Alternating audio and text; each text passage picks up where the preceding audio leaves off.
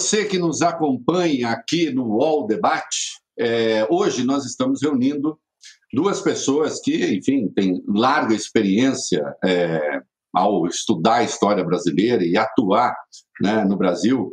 Um é o ministro Aires Brito, ex-ministro do Supremo, que deixou saudade, sim, votos caudalosos, votos sempre apelando à literatura. Eu cada vez mais sinto falta de literatura em votos do Supremo em qualquer lugar, né? E o ministro Aires Brito sempre nos supria com isso também, além da melhor ciência, da melhor lente sobre o direito. E também está com a gente o general Eduardo José Barbosa, que é presidente do Clube Militar.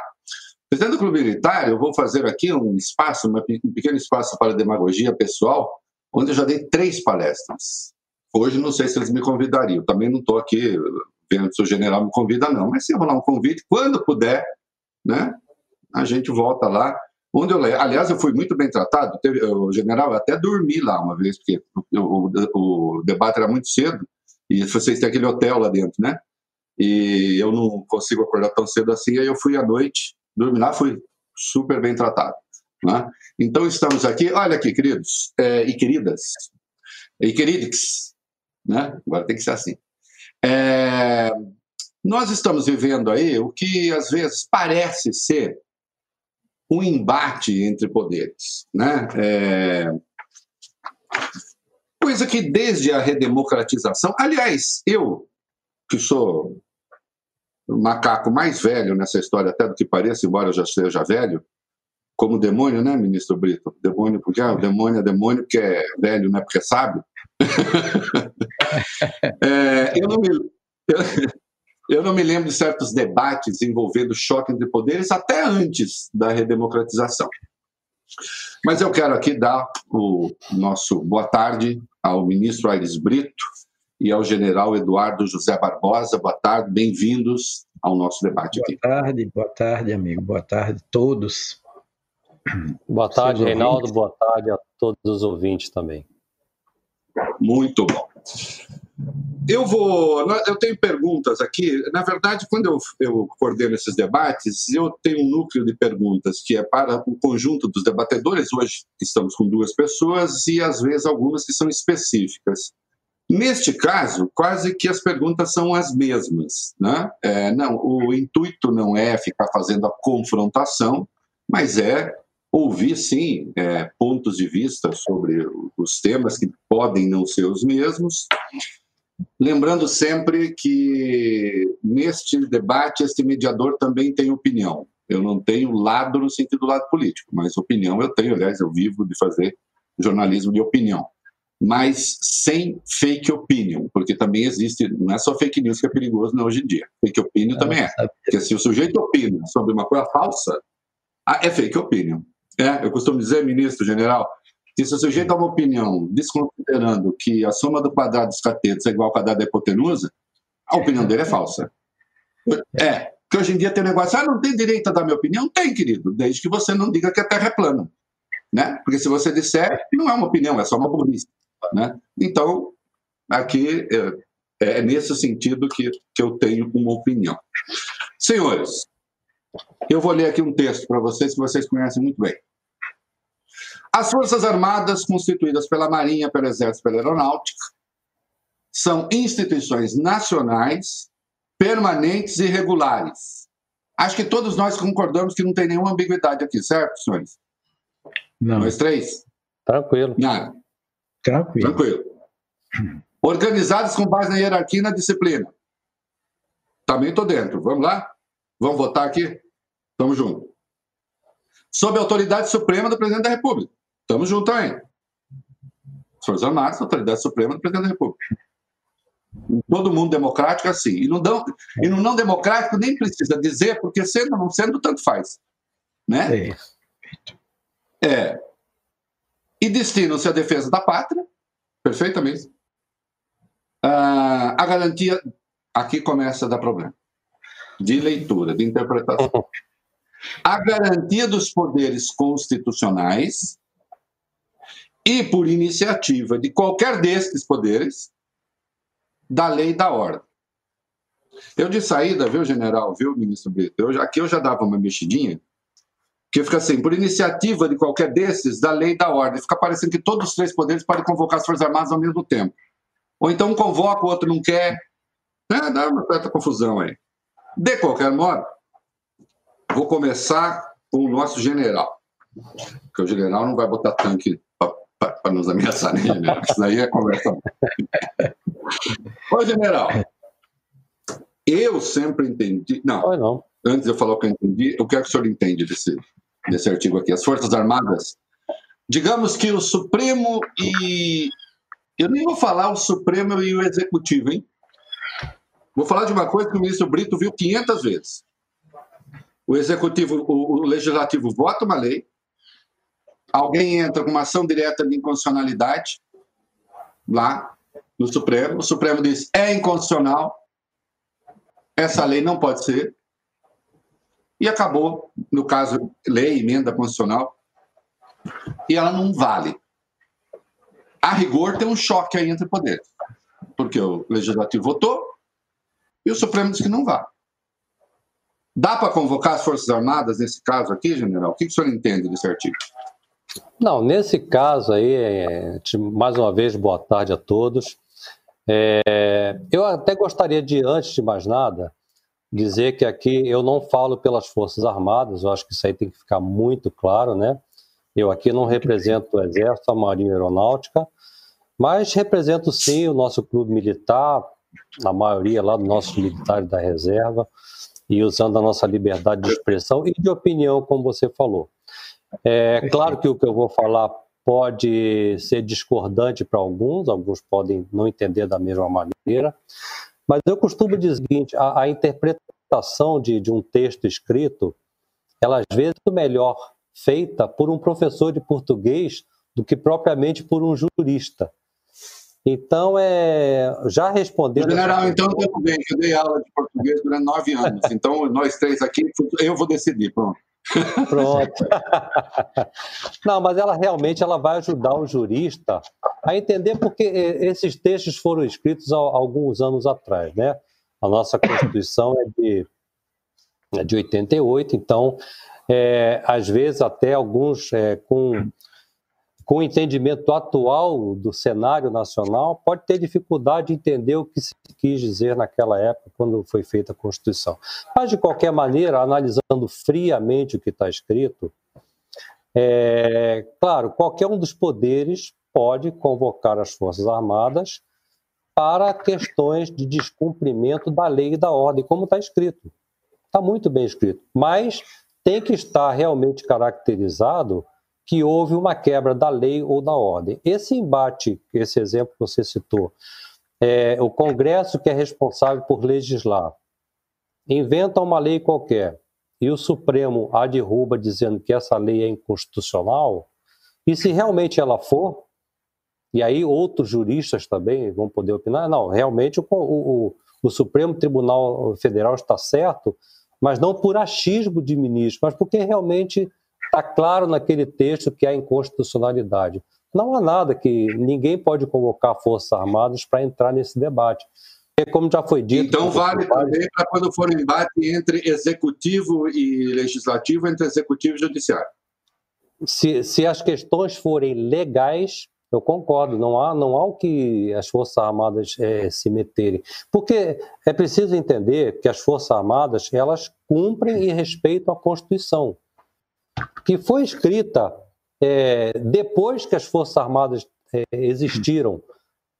Mas as Forças Armadas, elas é, é, prezam muito, e eu vou até falar que o, o, nosso juramento, que todos os militares fazem, desde o soldado até o, o oficial, quando se forma, é, o juramento nosso começa perante a bandeira do Brasil e pela minha honra. Isso daí quer dizer que, para a gente, a pátria está acima de qualquer coisa. O bem-estar da nação está acima de qualquer coisa. Muito e se a gente for falar então, em democracia. Uhum. É, existe depois uma lei complementar né, que regulamenta a atuação das Forças Armadas nesses casos de ameaça à lei e à ordem. Só. Não existe nada sobre choque entre poderes. Portanto, essa história de convocar as Forças Armadas, o senhor está me dizendo que o senhor se opõe a essa interpretação, a qual me oponho também. Essa história convocar as Forças Armadas porque o, o Poder Judiciário tomou uma decisão de que o Executivo não gosta, ou porque outro poder qualquer não gosta, então o senhor também não vê isso como possível, não é assim que se pensa o artigo 142. É isso. É, não, não, não, de, deixa eu, deixa eu é, é, corrigir um ponto. Eu estava falando uma situação hum. que ela é claramente legal.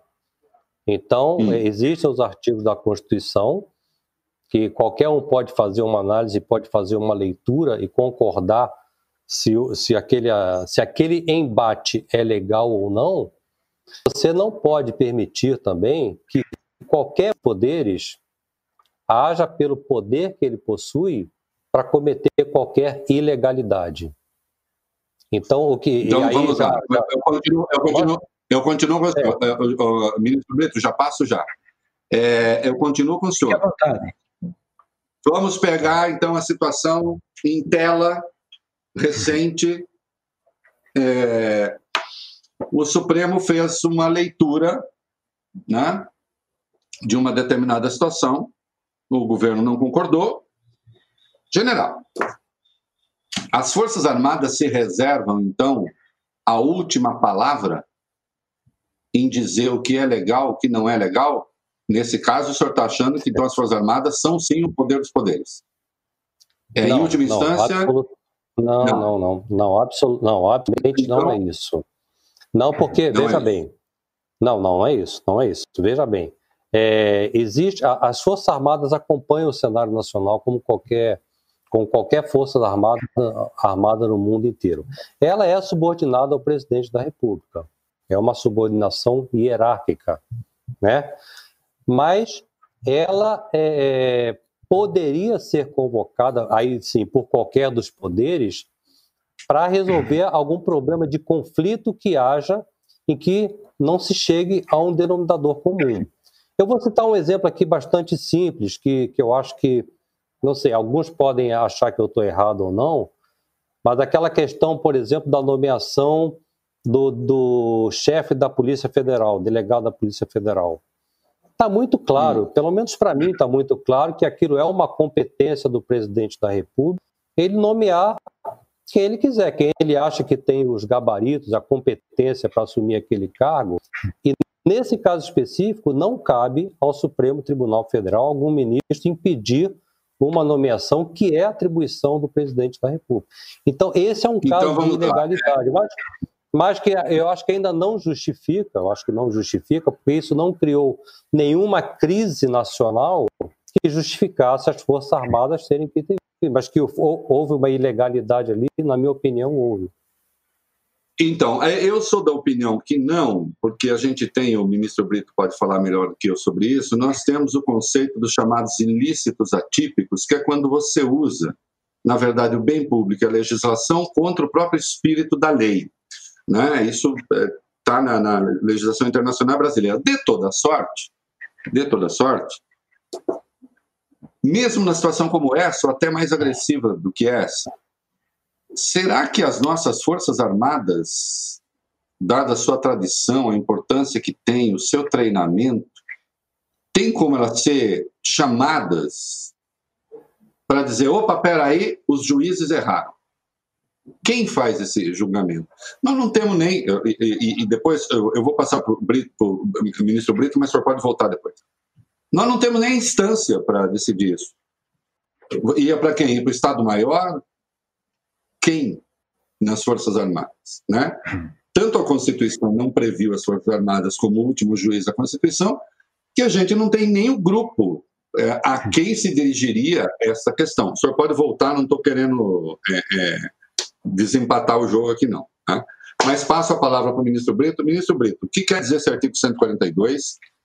E então, junto já uma pergunta, queira-se ou não, o Poder Judiciário tem uma certa característica de poder moderador, porque, em última instância, o intérprete último da Constituição é o Poder Judiciário, é o Supremo.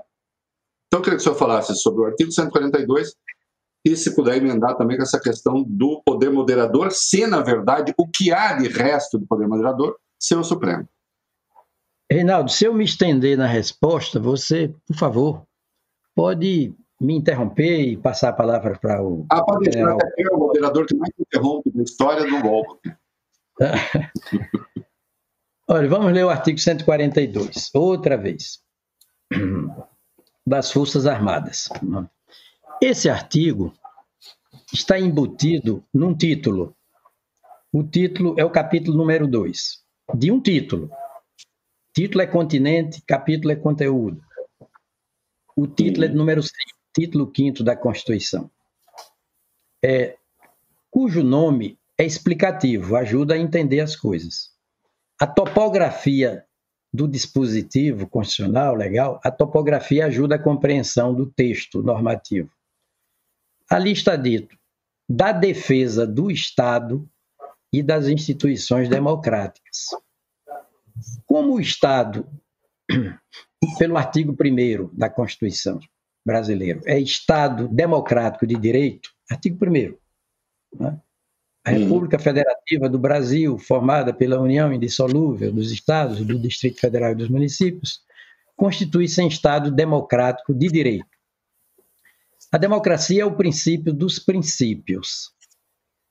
É o princípio continente de que tudo mais é conteúdo. Inclusive república, federação, voto, cidadania, soberania, dignidade da pessoa humana, tudo é conteúdo do Estado democrático de direito. E as instituições, Forças Armadas, Ministério Público, Poder Judiciário. É, então, a interpretação que me parece mais correta do título de número 5 é da defesa do Estado democrático, artigo 1 cabeça, da defesa do Estado democrático e respectivas instituições. Instituições democráticas. Porque há instituições que são democráticas pela voz da urna, ungidas pela pia batismal do voto popular. Por exemplo, o legislativo, né?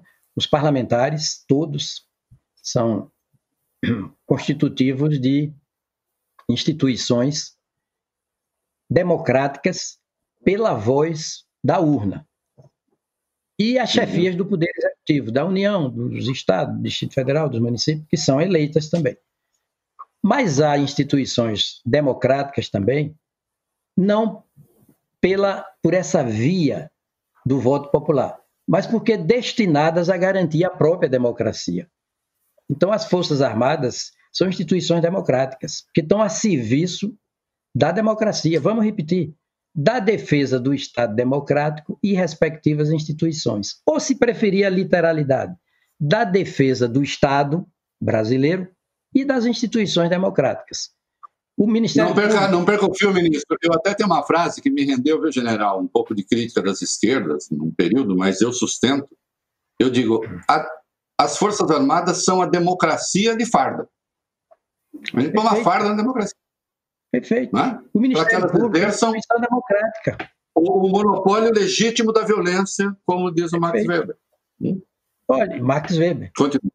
É, Max Weber. O, o Ministério Público, pelo artigo 127 da Constituição, entre outras destinações, tem a de defender o regime democrático.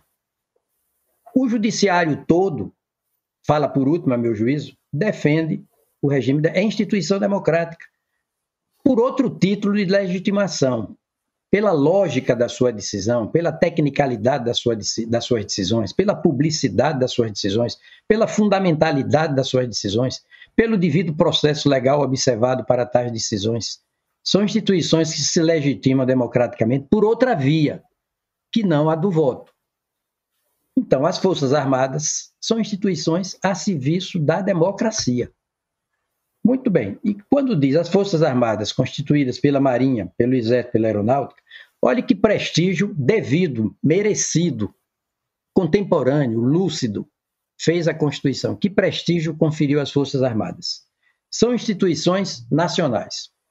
Não são poder do Estado. Não são pessoas jurídicas. A pessoa jurídica é a União, no caso. E os poderes do Estado são três. As Forças Armadas não são poder do Estado. Permanentes e regulares. Olha, instituição permanente, ou seja, de existência necessária. As Forças Armadas são de existência necessária. São cláusula pétrea material implícita. Implícita, pela permanência. Fez muito bem a Constituição. Organizadas com base na hierarquia e na disciplina. Claro, uma força armada que pode se munir de armas tem que obedecer à, à disciplina e à hierarquia, sob a autoridade suprema do presidente da República. Porque são três forças. É preciso um ponto de unidade. É preciso uma autoridade civil. Isso aqui é simbolicamente a afirmação do poder civil. Tem que remeter, as, referir as Forças Armadas a uma autoridade civil, pela prevalência do poder civil, sempre. Então, sob a autoridade suprema. Aliás, quem diz isso muito bem é o Wellington César Lima e Silva, um grande jurista brasileiro. Então, sob a autoridade suprema do presidente da República. Para, convenhamos, para moderar ali eventuais conflitos entre as três armas, ou para coordenar uma operação que envolvente das três armas, é preciso uma unidade de comando, que é o presidente da República. E para que, o, e para que elas viabilizem certas competências do presidente da República. Por exemplo, declaração de guerra, né? defesa da integridade física do território nacional. As relações internacionais. E ainda Brasil... subordinados depois ao Conselho, de, a, a, de, mas mesmo a declaração de guerra depois precisa passar por outros crivos, né? Sem é. dúvida. O aval do Congresso. O aval do Congresso. O aval do Congresso, Conselho da República. É, não se declara guerra sem autorização do Congresso Nacional. Sistema de freios e contrapesos. Então, está explicado que o presidente da República está aí. E destinam-se à defesa da pátria. Pátria é país, no sentido geográfico, físico, espaço aéreo, marítimo, é, territorial. Pátria como país. E pátria também como nação. A ordem jurídica nacional, né, a cultura nacional, num plano externo. Forças Armadas são, em todas as suas funções, elas são órgãos do Estado, elas não são órgãos de governo. Não são órgãos do governo, são órgãos do Estado. Daí a permanência delas. E a garantia dos poderes constitucionais, dos três poderes da República. A garantia dos três poderes constitucionais. Não é um contra o outro é um ameaçado por uma instância do lado de fora do próprio Estado, dos poderes estatais. Porque senão ela vai mediar conflito entre os Estados, entre os poderes.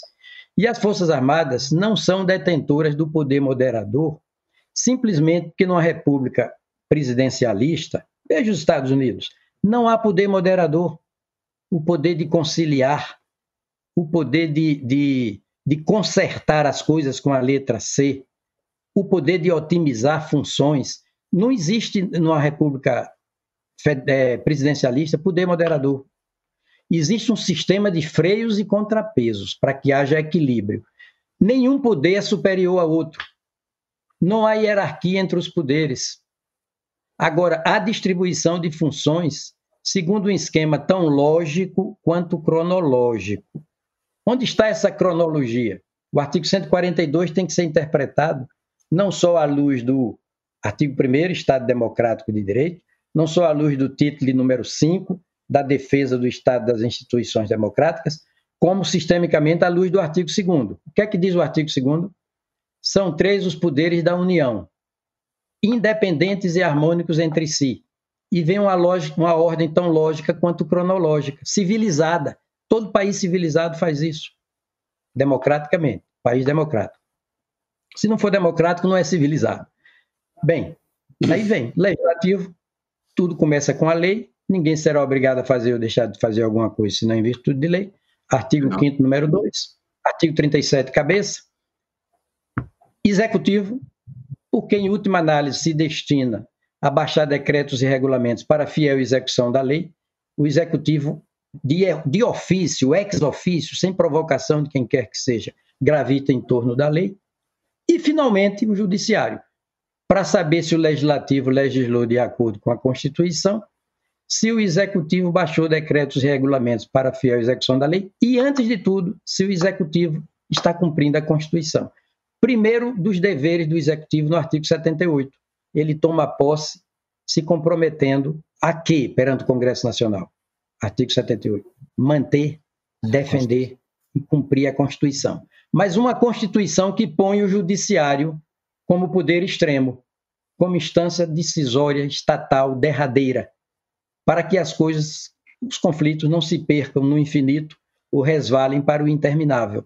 Esse poder que decide por último não é moderador, é estabilizador das coisas, resolutivo, dá a última resposta. Então, acho que me alonguei na resposta, mas. não, possível, tá, tá ótimo. Tá ótimo. Tá ótimo. É, deixando sempre, é, insisto, general, querendo fazer uma intervenção é, para, enfim, reparar alguma coisa sobre a sua própria fala, sobre, sobre aquilo que o senhor acha que o outro interpretou que o senhor disse, fique à vontade. Aconteceu um evento. Eu gostaria de complementar, se for possível. É, não, é. Sim, por favor. Em primeiro lugar, parabéns ao nosso ministro, Raid Brito, brilhante a, a explicação dele, é, na qual concordo 100%. É, mas eu, eu, quando eu ia citar a do, do, do, da democracia, e que o ministro muito bem colocou, a democracia ela pressupõe a vontade do povo, né? a vontade do povo expressa nas urnas, e se ela não estiver satisfeita depois com os seus representantes, a população que vai depois é, começar a questionar os atos é, levados a efeito por aqueles seus representados. Então, é só para complementar essa ideia, por que eu coloquei a, aquela hipótese, não é que as Forças Armadas, acho que jamais, eu, eu conto com o que o ministro falou, jamais elas seriam um poder para é, resolver um conflito entre dois poderes, não é isso. Mas hoje nós estamos chegando no Brasil, infelizmente, a uma situação em que eu, eu não vejo isso há muitos anos, e olha que eu já tenho mais de 60 anos, em que a população está indo às ruas praticamente toda semana, inclusive com a pandemia. Em que a pandemia que aconselha todo mundo a ficar em casa, e mesmo assim é, nós temos atos praticamente toda semana, e a maioria deles contra o Supremo Tribunal Federal, ou pelo menos contra alguns ministros do Supremo Tribunal Federal, e contra algumas decisões tomadas pelo Congresso ou omissões do Congresso Nacional. Que, como o ministro bem colocou, o Congresso é o responsável por legislar, o Executivo complementa essa legislação e executa a, a política nacional, e ele é, ele é eleito para isso, e no caso de um conflito, é, cabe ao Judiciário, então, como, como órgão que vai é, resolver essas questões na, né, na, na, na, leitura da Constituição, da última palavra sobre uma questão ou outra. Só que o que a população, quer dizer, a população que é a dona da democracia, ela é a guardiã da democracia, a nação existe é, é para é, é, resolver e para criar esse bem-estar para a população, ela muitas vezes se vê insatisfeita e vai para as ruas fazer a sua demonstração, que é democrática, tanto para elogiar como para criticar. então, favor... general, senhor sabe que eu tinha, eu tinha uma questão aqui, é, ia botar mais adiante, mas vou colocar agora. Uhum. É, com algum aporte teórico que eu acho importante, porque também a gente está falando aqui para muita gente, que e, e, eu procuro sempre que a gente faz isso fazer com que a pessoa depois vá ler outras coisas, né, ministro? Procure, general. Perfeito.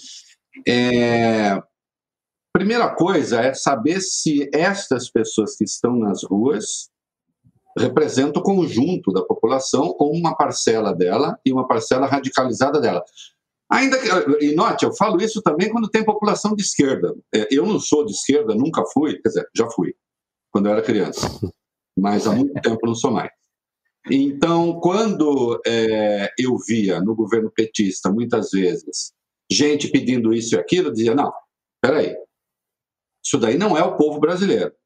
Isso é uma parcela de um partido político ou de partidos políticos de esquerda e dentro deste partido as alas mais radicalizadas. Não vou confundir quem. Inclusive, muitas vezes eu pergunto, vive do quê, né? Porque dá plantão todo dia na rua, não trabalha, não? Né? É, tá lá pedindo, cobrando isso e aquilo. Será que representa o povo? O texto dos textos, para mim, nisso, o, o, o, artigo 10 do Federalista, do Madison, que ele trata justamente da importância da Assembleia, do Congresso, e ele fala, general, ele fala, ministro, que a importância do Congresso está justamente no fato né, de que ele filtra as paixões. Porque a sociedade tem paixões, ora para lá, ora para cá, se inflama e este inflamar-se não pode inflamar os governantes. Aí diz o Médici, e a, e a Assembleia é importante porque, ao fazer a moderação, ela, na verdade, representa muito mais a vontade popular, porque representa o, o conjunto dos cidadãos, do que aqueles que estão gritando ali na hora. Tá? Porque muita gente gritava também no governo do PT, querendo, por exemplo, que o Lula radicalizasse a esquerda. Ele não radicalizou. Né? É, então, a minha questão aí é a seguinte: general e ministro Brito. Eu peço que os senhores considerem isso aqui, se, se faz sentido o que eu vou falar. Eu acompanho política ativamente. Eu comecei a militar na esquerda, eu tinha 15 anos, né? O senhor vê, general, fui molestado logo cedinho pelos esquerdistas. É, eu me lembro, já na transição para o governo Geisel, eu estava ali atento, lendo, né? depois todo o governo Figueiredo, houve manifestações de protesto, depois veio a transição com o governo Sarney e todos os governos do regime democrático, o governo Collor, que acabou caindo, o governo Itamar, é, houve ali manifestação aqui e ali, porque eu lembro que teve o problema da refinaria, depois veio o governo Fernando Henrique, é, num período do governo Fernando Henrique, eu estava em Brasília, eu vi a esplanada dos ministérios se tingir de vermelho com os manifestantes da CUT, que estavam contra a reforma da Previdência. Né? É... Depois veio o governo Lula, Sim, houve manifestações de protesto da extrema esquerda aqui e ali, mas de qualquer modo a sociedade ali reivindicando coisas. Governo Dilma, bom, ela caiu, com as ruas cheias de pessoas.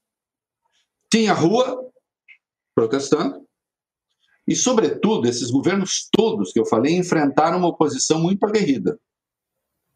O que há de surpreendente neste governo é que a oposição até agora ainda existe. Aprovou-se a reforma da Previdência, não houve nenhum pio. Não tem oposição. É, fala assim, ah, a oposição não deixou o governo fazer tal coisa. Eu digo, general, porque eu estava lá. A oposição não deixou o Fernando Henrique fazer a reforma da Previdência, ele queria. Mobilizaram-se sindicatos, etc. Não, não teve crime. O próprio PT tentou, ministro Brito, fazer uma reforma da Previdência. Saiu piquititic, porque a base sindical também não deixou. Eu não vi até agora a oposição se manifestar, criar dificuldades para o governo. O que eu vejo é um governo criando dificuldades para o governo. Isso, para mim, é inédito, nunca vi isso. A minha percepção está errada, né? Bom, se eu sou o primeiro a responder novamente, então vamos lá. É... Não, não, pronto, não, não, não é justo. Não, não, tem razão. Não, não há, problema, não, não há problema nenhum. Não. Não? Oi? Senhor está vendo que aqui eu o moderador... Viu? Eu colho as lições do general e saio favorecido. Já vou responder sabendo. Se quiser, o ministro falar Quer, general? Não. A outra vez, vamos ver. Não, não, vamos ver. Não, Daqui a pouco ele fala, Reinaldo faz debate parcial. Ministro Brito. Depois o general fala já sabendo o que o senhor falou. Vamos lá. Ah, tá certo. Com a devida vênia do, do nosso general. É, é preciso entender, agora já com o maior jurista do século XX, reconhecidamente, foi Hans Kelsen, né, Reinaldo? Você sabe disso. E Hans Kelsen dizia, o general também certamente sabe, Hans Kelsen dizia que a Constituição, do ponto de vista não histórico, não geográfico, não sociológico, é. Vou usar de uma metáfora que é minha, mas o sentido da palavra dele era esse. A Constituição é a primeira voz do direito aos ouvidos do povo, de um povo soberano. Ela é o documento jurídico fundante, inaugurador, instaurador de todo um direito positivo, instalando de novo, novinho em folha. Ela é criadora do direito e do Estado, com todas as instituições dele do Estado. As Forças Armadas, órgãos ou órgão do Estado, elas são criaturas do, da Constituição. O Poder Judiciário, criatura da Constituição. O Poder Legislativo, criatura da Constituição. A Constituição é a criadora. E essas criaturas não podem praticar constituicídio, se rebelar contra a sua criadora. As Forças Armadas, então, organizadas com base na hierarquia e na disciplina, internalizam esse dever com toda certeza de jamais é, trair o papel que seu documento jurídico, eminentemente criador, do ponto de vista jurídico, lógico, não é histórico, não é sociológico, não é geográfico, não é? jamais as Forças Armadas se rebelarão contra a Constituição que é a fonte da legitimidade delas, das Forças Armadas. E diga-se o mesmo dos outros poderes. Eu estou colocando ênfase nas Forças Armadas pela característica da disciplina e da hierarquia. É... Agora, é preciso, no mundo do direito, distinguir bem as coisas. E essas distinções, Reinaldo, general, são muito sutis, não é? São muito sutis. Por exemplo, uma coisa é impedir o governo Outra coisa é impedir o desgoverno. O judiciário, por exemplo, não foi feito para governar. O legislativo tem funções de governo, compartilha funções de governo com o executivo. O executivo é eminentemente de governo, de direção, de condução dos negócios públicos, né? mantém a ordem pública, mantém a segurança pública, mantém a ordem interna, notadamente é ele, o, o poder executivo. Mas o judiciário não é governo. Não tem do governo a função. Porém, por efeito dessa Constituição criadora dessas instituições todas que citei, o judiciário não tem do governo a, força, a função, mas tem a força. Que força? De impedir o desgoverno. Então, muitas vezes, o que o judiciário faz é impedir o desgoverno. E o desgoverno está em trair a Constituição, em se colocar em rota de colisão frontal com a Constituição. E quem vai aferir isso em última análise, agora fundamentadamente, debaixo de um devido processo legal, sob o princípio do juiz natural, provocado por todo um sistema de justiça, fundamentadamente, publicamente, é o Poder Judiciário. Isso é signo de civilização. É a conquista civilizatória de se entregar a esse esquema de tripartição dos poderes que começa com o legislativo, passa pelo executivo e termina no judiciário. Quando o judiciário requisita as Forças Armadas, solicita né, uma ação das Forças Armadas, não precisa passar pelo Poder Executivo. O judiciário vai diretamente às Forças Armadas. O legislativo, quando precisa das Forças Armadas, não passa pelo Executivo, vai diretamente às Forças Armadas. Senão o Executivo seria a chave de abóbada de tudo. Diria, não, não atendo a esse pedido, não. Não é assim.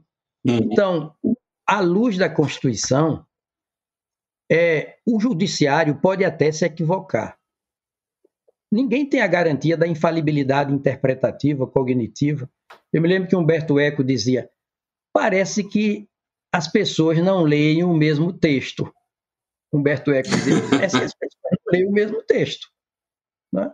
Por exemplo, esse artigo 142, eu tenho visto juristas é, preparados, é, é, bem dotados de intelecto, de experiência, de cognição, é, interpretando o artigo 142 por um modo diferente do que eu estou interpretando. Parece que nós não estamos lendo o mesmo texto, não é? na, na linguagem de Humberto Eco.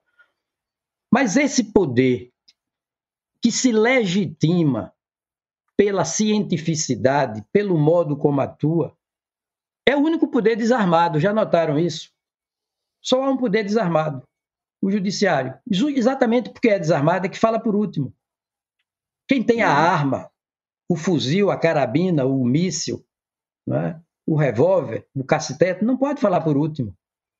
A não ser que esteja a serviço de um dos poderes, mas para exercício da função, de determinadas funções de cada poder.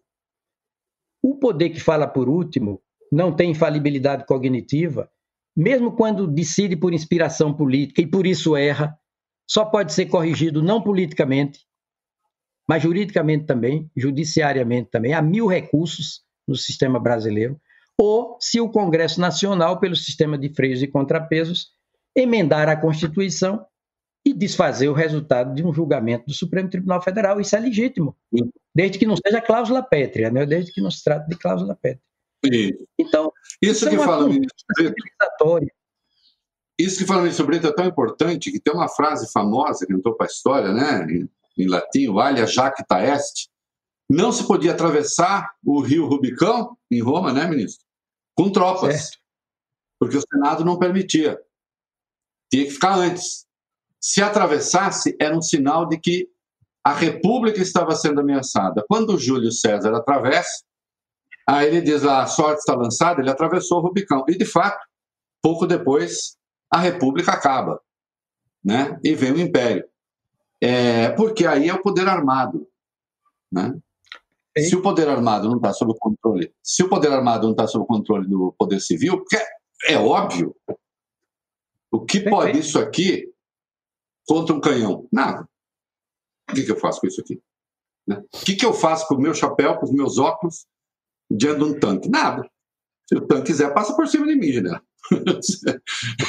Ô, Reinaldo, um momento, é... antes do general falar, eu, eu vou pedir permissão ao general também para dizer, e com essa interpretação, eu não estou amesquinhando em nada a fundamentalidade, a excelsitude, a imprescindibilidade das Forças Armadas, absolutamente. Um poder, uma instância profissionalizada, especializada, devotada à causa do Brasil. E nada, nada, nada, eu estou triscando sequer, arranhando de, por nenhum modo a essencialidade, a estratégia das Forças Armadas. Estratégico aqui é o que é perenemente sustentável. Né? As Forças Armadas são estratégicas porque são perenemente sustentáveis. Por isso que a Constituição diz que elas eram permanentes. Em nada eu estou diminuindo Muito bem, a função das Forças Armadas. Muito bem, general, recoloco a pergunta. É... Okay. Este é o governo, na minha memória, que menos enfrentou problemas com a oposição, que em um ano e meio praticamente inexistiu no Congresso. Inexistiu no Congresso e inexistiu nas ruas. Primeiro, porque estava desorganizada, no caso das ruas, e agora que o vírus coloca o povo para dentro de casa. Né? É, e por alguma razão, aqueles que mais se opõem ao governo Bolsonaro acreditam mais em vírus, os que os admiradores acreditam um pouco menos. Né? É, parece que o presidente resolveu criar oposição para si mesmo, opondo-se aos poderes sem necessidade. Acho eu, porque, por exemplo, reforma da Previdência passou tranquilamente, o Congresso foi lá e votou, e votou bem. Né? É, não há aí uma certa tentação cesarista do presidente de atravessar o Rubicão, general? Bom, é, mais uma vez, parabéns ao, ao, nosso ministro pelas colocações. É, mas vamos tentar aqui é, argumentar alguma coisa que foi falado. É, o ano de 2019, e eu estou falando é, como cidadão, tá? O ano de 2019, acho que ele foi caracterizado por o início de um governo totalmente diferente do governo anterior. Então, as urnas, é, nós lembrando daqueles movimentos de 2018, durante a campanha eleitoral, que ficou muito famoso, né? fora PT, aquela coisa toda. É, e aí, quando o presidente Bolsonaro foi eleito, essa oposição, que era exatamente desses partidos que a população quis, é, vamos dizer assim, exterminar das urnas, então enfraqueceu realmente muito aqueles partidos que seriam oposição. Porque é, o, o, novo governo ele estava representando aquela população que deu maioria nas urnas que queriam mudança. Então, quem, quem fez. Ô, general, a... só, só me desculpe. Exterminar, exterminar, exterminar não, foi 45 não, a 55. É, não, eu sei disso. É, não estou falando. O, o que a população queria era que é, até que esse resultado fosse maior. Enfim, não vou discutir aqui esse resultado, mas o fato é que a maioria votou pela mudança. Tá? Ou seja, votou contra aqueles que estavam no governo. E isso aí realmente enfraqueceu bastante aquilo que hoje a gente chama de oposição. Eu acho que 2019 caracterizou bem isso. Eu vou me permitir Sim. Discordar um pouco quando você diz que a reforma da Previdência passou muito bem. Eu acho que ela demorou demais. Eu, eu, eu na, na, na, minha visão, visão como cidadão, eu acho que ela era um, problema econômico tão grave e que a, a, a oposição exatamente fez de tudo para fazer com que aquela votação fosse o mais lenta possível. Então, acabou me desculpe, votada... aí, aí assim, é só uma questão numérica. A oposição não tem número para isso. Não tem número para isso. Não, não, não tem número para formar. Não tem número. Não, mas eles têm, eles têm no regimento da, do Congresso aquelas é, medidas que eles podem ficar protelando. É, havia vários acordos para que se diminuísse as sessões ou que se fizesse acelerar as sessões, fazer duas, três sessões no mesmo dia, e a oposição se opõe, não, pelo regimento interno não pode. Então, isso aí fez com que o processo, talvez que pudesse durar três, quatro meses, se arrastasse por praticamente o ano todo. Mas eu, eu não quero entrar tanto nesse mérito, não. Com relação, mais uma vez, do emprego das Forças Armadas, eu concordo com o ministro, qualquer dos poderes tem a capacidade, pelo artigo 42, de, de solicitar o emprego das Forças Armadas. E um, e um grande exemplo é, são as nossas eleições. O TSE, todo ano eleitoral, requisita as Forças Armadas, elas são empregadas na, na garantia da, das eleições em vários locais onde, o, onde a Justiça Eleitoral assim entende. Então, realmente, ela não é uma força exclusiva do presidente da República. Ela está sob o comando da prefeita de hierarquia. Mas ela é claro, ela é, ela é uma força de Estado, isso aí eu acho que não, é, é, ninguém discute. E com relação àquilo que a população é, é, deseja, eu também concordo que não é porque existe esse vai e vem da, da, dos desejos da população que o governo ou as Forças Armadas, particularmente, também vão se inclinar para apoiar isso ou aquilo. E eu acho que é até por isso que as Forças Armadas estão ali continuando exercendo o papel delas, estão auxiliando aí na pandemia, naquilo que, que elas sabem fazer muito bem, é, e auxiliando naquilo que podem, independente até de governadores de estado. Tem governadores que são oposição ferrenha ao governo federal e as Forças Armadas estão lá ajudando também da mesma maneira. Então elas não elas não estão vendo esse embate político ideologicamente ou por quem é contra ou a favor de Bolsonaro. Mas, aí eu volto a dizer aqui, como cidadão, e o, e o ministro colocou muito bem, não cabe ao Poder Judiciário querer governar. Ele não existe para isso. E, por exemplo, usou uma estranheza muito grande, e agora eu falo com, como conhecedor de estratégias, como o ministro colocou, que nessa pandemia, que é uma pandemia, uma pandemia que atinge todo o país, ela tem um caráter nacional, então é estranho que o Congresso tenha impedido o presidente da República, que tem vários ministérios, porque o problema da pandemia não é só de saúde, ela envolve Ministério, Ministério da Infraestrutura, Ministério da Economia, Agricultura. O país tem que funcionar minimamente para que as pessoas não morram de fome, para que a economia minimamente fique funcionando. E, e não entendi porque realmente eu não entendi, talvez o ministro Ed Brito possa é, explicar melhor no que que a, a presidência da República, com seus ministérios, querer coordenar as ações nacionais, isso representou um desgoverno a ponto do Supremo Tribunal Federal intervir. Seria o mesmo, por exemplo, quando os venezuelanos começaram a entrar no Brasil pela, pelo estado de Roraima, que o Supremo decretasse que isso era o problema do estado de Roraima. Se os uruguaios resolverem entrar para o Brasil via Rio Grande do Sul, achar que isso é um problema do Rio Grande do Sul e não é, isso é um problema nacional. E cabe então à presidência da República, que é, que é quem governa o Brasil, coordenar ações nesse sentido. E com certeza, nessas ações, nós não teríamos aí tanto desperdício de recursos nesses hospitais e, respiradores que estão sendo comprados aí de empresas que nem existem, dinheiro jogado fora Então, é a corrupção de, é, comendo solta por aí, é, se alastrando em alguns locais. Então, com certeza, se houvesse uma coordenação logística dessas ações, coordenação envolvendo vários ministérios, que se criasse um gabinete de crise, que era a intenção inicial do governo federal, inclusive com a participação de secretários estaduais, mas o Supremo simplesmente impediu que isso acontecesse, como vem impedindo outras ações de governo, que eu não vejo como isso descaracteriza algum desgoverno, como o ministro colocou, eu concordo que se o Supremo está ali para evitar o desgoverno, mas no que, por exemplo, você impedir manifestações, isso seria um desgoverno, e, e, e o Supremo está se envolvendo nisso. A liberdade de expressão, então, ontem foi praticamente fechado um jornal digital, né, que, que depende dos seus equipamentos para funcionar, o que é uma coisa, cláusula pétrea, liberdade de expressão.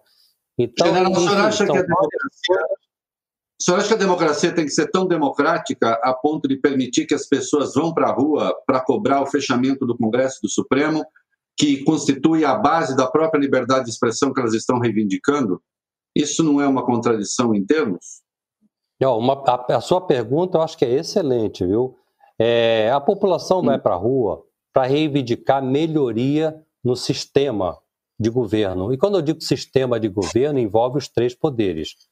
A população ela quer cobrar melhorias para o seu país, para a sua vida. Então, é, veja bem, uma manifestação de um milhão de pessoas, por exemplo, e aí dois malucos, e eu vou chamar de malucos mesmo, dois malucos vão numa gráfica gastam 30 reais e fazem uma faixa, por exemplo, queremos o fechamento do STF. Aí, por causa desses dois malucos que estão no meio de um milhão de pessoas, aí alguma, alguns setores da mídia colocam é uma manifestação antidemocrática. Ora, são dois malucos que estão ali no meio. As manifestações. Ô, general, agora, pela governabilidade. É, primeiro que não são um milhão, né? São muito menos. Segundo que não é, é, é, não não são pessoas salpicadas numa multidão pedindo é, o fechamento do Congresso. Na última intervenção que se fez aí, a pedido do Ministério Público, diga-se, soltaram-se rojões contra o Supremo, simbolizando o bombardeio do Supremo, não é? é com manifestações aí data vênia do presidente da República e do ministro da Defesa. Note, o senhor começou essa intervenção aqui, parabéns, dizendo: estou aqui, não estou falando nem em nome do Clube Militar. Eu presido o Clube Militar, mas eu não estou falando em nome do Clube Militar. Eu estou falando em meu nome, eu estou no debate em meu nome. Não é? é eu não tô, eu fico olhando para o general, é, meu olho fica estranho na câmera, vou olhar para a câmera aqui. Então o senhor disse: não, não estou aqui em nome do clube, estou em meu nome, debatendo. Não falo em nome da Marinha, da, da, do Exército de Aeronáutica, Agora, quando eu tenho no solo uma manifestação pedindo o fechamento do Supremo, como era o caso, e o ministro da Defesa sobrevoa no helicóptero militar a Praça dos Três Poderes, sendo ele ministro da Defesa, me parece que isso passa um sinal de que, se nós quisermos, nós fazemos a intervenção. É, eu diria, Claro, o senhor sabe que eu tenho dito, general, que a coisa mais fácil do mundo é dar golpe. O difícil é sustentar o golpe. O problema é o dia seguinte. Porque dar golpe, quando eu digo fácil, é o seguinte: nós não temos nada. Se for para a rua, né? manda quem tem arma. É isso. Agora, precisa, precisa sustentar isso. Sustentar isso aos olhos do mundo é que é o problema. E eu vou passar para o senhor ainda, o ministro Brito está tá se ruindo ali de vontade de falar, mas eu vou passar, eu vou devolver a bola para o senhor. Não, é, é, o Mar... Gosto. É, o Mar... É, eu, tenho que, eu tenho que complementar também isso aí, já que é, é rápido, eu, eu, vou tentar não, não, ser realmente rápido. O Mark Miller, não, que é o general mais poderoso do mundo, né? que é o comandante do Estado-Maior das Forças Armadas Americanas, não é bem esse o nome, mas é isso pediu perdão por ter aparecido ao lado de um, do presidente numa operação de marketing depois da população ter sido reprimida. Né? Redigiu um texto dizendo: Nós obedecemos à Constituição e ponto. Né? No Brasil, No Brasil, aliás, eu vou passar para o ministro Brito e depois o volta, porque senão fica muito tempo Brito. No Brasil, nós temos 3 mil militares da ativa no governo, nós temos generais da ativa no governo, e aí, general, quando a bola passar para o senhor, considere isso. O melhor pensador sobre esse assunto que eu conheço é um conservador de direita chamado Samuel Huntington, que diz que forças armadas não participam de governo, elas estão submetidas ao chamado controle objetivo, que ele chama, das Forças Armadas. Elas não participam de governo, elas são órgãos de Estado, porque senão dizer, daí a pouco, se você deixa, elas estão disputando verba com civis. Como elas têm armas, elas têm um papel tão nobre que elas não podem é, participar de governo. Nós temos generais ativos no governo, né? E quando se é governo, não adianta, se é uma facção, não é o conjunto dos brasileiros. Governa-se para o conjunto, mas é o governo de uma parcela que ganhou a eleição. As Forças Armadas são de todo mundo, são minha também. Eu não votei no governo, mas são minha também. Então, por isso, não podem ser, segundo um pensador conservador. Isso não tem nada a ver com a esquerda. Tem a ver, aliás, é um cara de direita que trata disso no livro Soldado e o Estado, que outro dia até foi citado pelo excelente general Rego Barros, que é um homem muito culto. Né? Ministro Brito, não está havendo uma grande confusão aí, essa mistura de militar com civil, é, militar da ativa participando de governo, não há uma impropriedade aí? Uh, ou a vida democrática pode conviver com isso e passa a ser uma democracia só nossa? Porque não é assim nenhuma democracia do mundo também. A Constituição proíbe ao militar das Forças Armadas e a qualquer militar filiação a partido político. Proíbe expressamente. Como os chefes de executivo foram eleitos ou por um partido ou por uma coligação de partido e permanentemente fazem, tentam coalizões partidárias, esse é um tema que você agita para o qual não tenho resposta instantânea, viu? Vou ouvir também com toda atenção o, o, o general Barbosa, com toda atenção, todo foco. Mas é um tema que precisa ser discutido com mais detença, com mais vagar. E eu acho que já na última entrevista que tive com você, Reinaldo, acho que sim. Eu disse para o jurista, pensador, já falecido embora, Eduardo Culturi, o tempo se vinga das coisas feitas sem a colaboração dele o tempo se vinga das coisas feitas sem a colaboração dele. O tempo do direito se vinga das coisas feitas, o tempo do direito também, sem a colaboração dele. Porque há um tempo que é meu, seu, Reinaldo, do general Barbosa, o tempo da gente individual, nossa vida com V minúsculo, e há um tempo que é da coletividade, é um tempo histórico, faz parte da vida com V maiúsculo da vida que nos serve de entorno, que nos antecedeu e vai nos suceder. A Constituição, do ponto de vista do tempo individual, o marco dos 31 anos dela, já é uma Constituição, digamos, com muito pé na estrada. Mas do ponto de vista histórico da coletividade, esse marco dos 31 anos é muito pouco. A Constituição dos Estados Unidos é de 1000 787. Reinaldo conhece bem a Constituição dos Estados Unidos e os pais da pátria norte-americana. Citou um deles ainda há pouco. É, então, a apropriação cognitiva dessa Constituição em bases científicas se faz gradativamente, paulatinamente. É, o texto pode ser até mais antigo, mas o par de olhos da gente vai mudando mas sob um par de olhos novos, um texto mais antigo passa a experimentar ressignificação. Veja o caso do Supremo. Não é que o Supremo, a meu juízo, esteja incidindo em extrapolação interpretativa. Aqui e ali pode até ser, mas como característica central. E, e, quando isso acontece, eu penso que é mais por uma decisão monocrática do que por uma decisão colegiada. Nós precisamos até optar lucidamente, maturadamente, por decisões mais colegiadas do que monocráticas.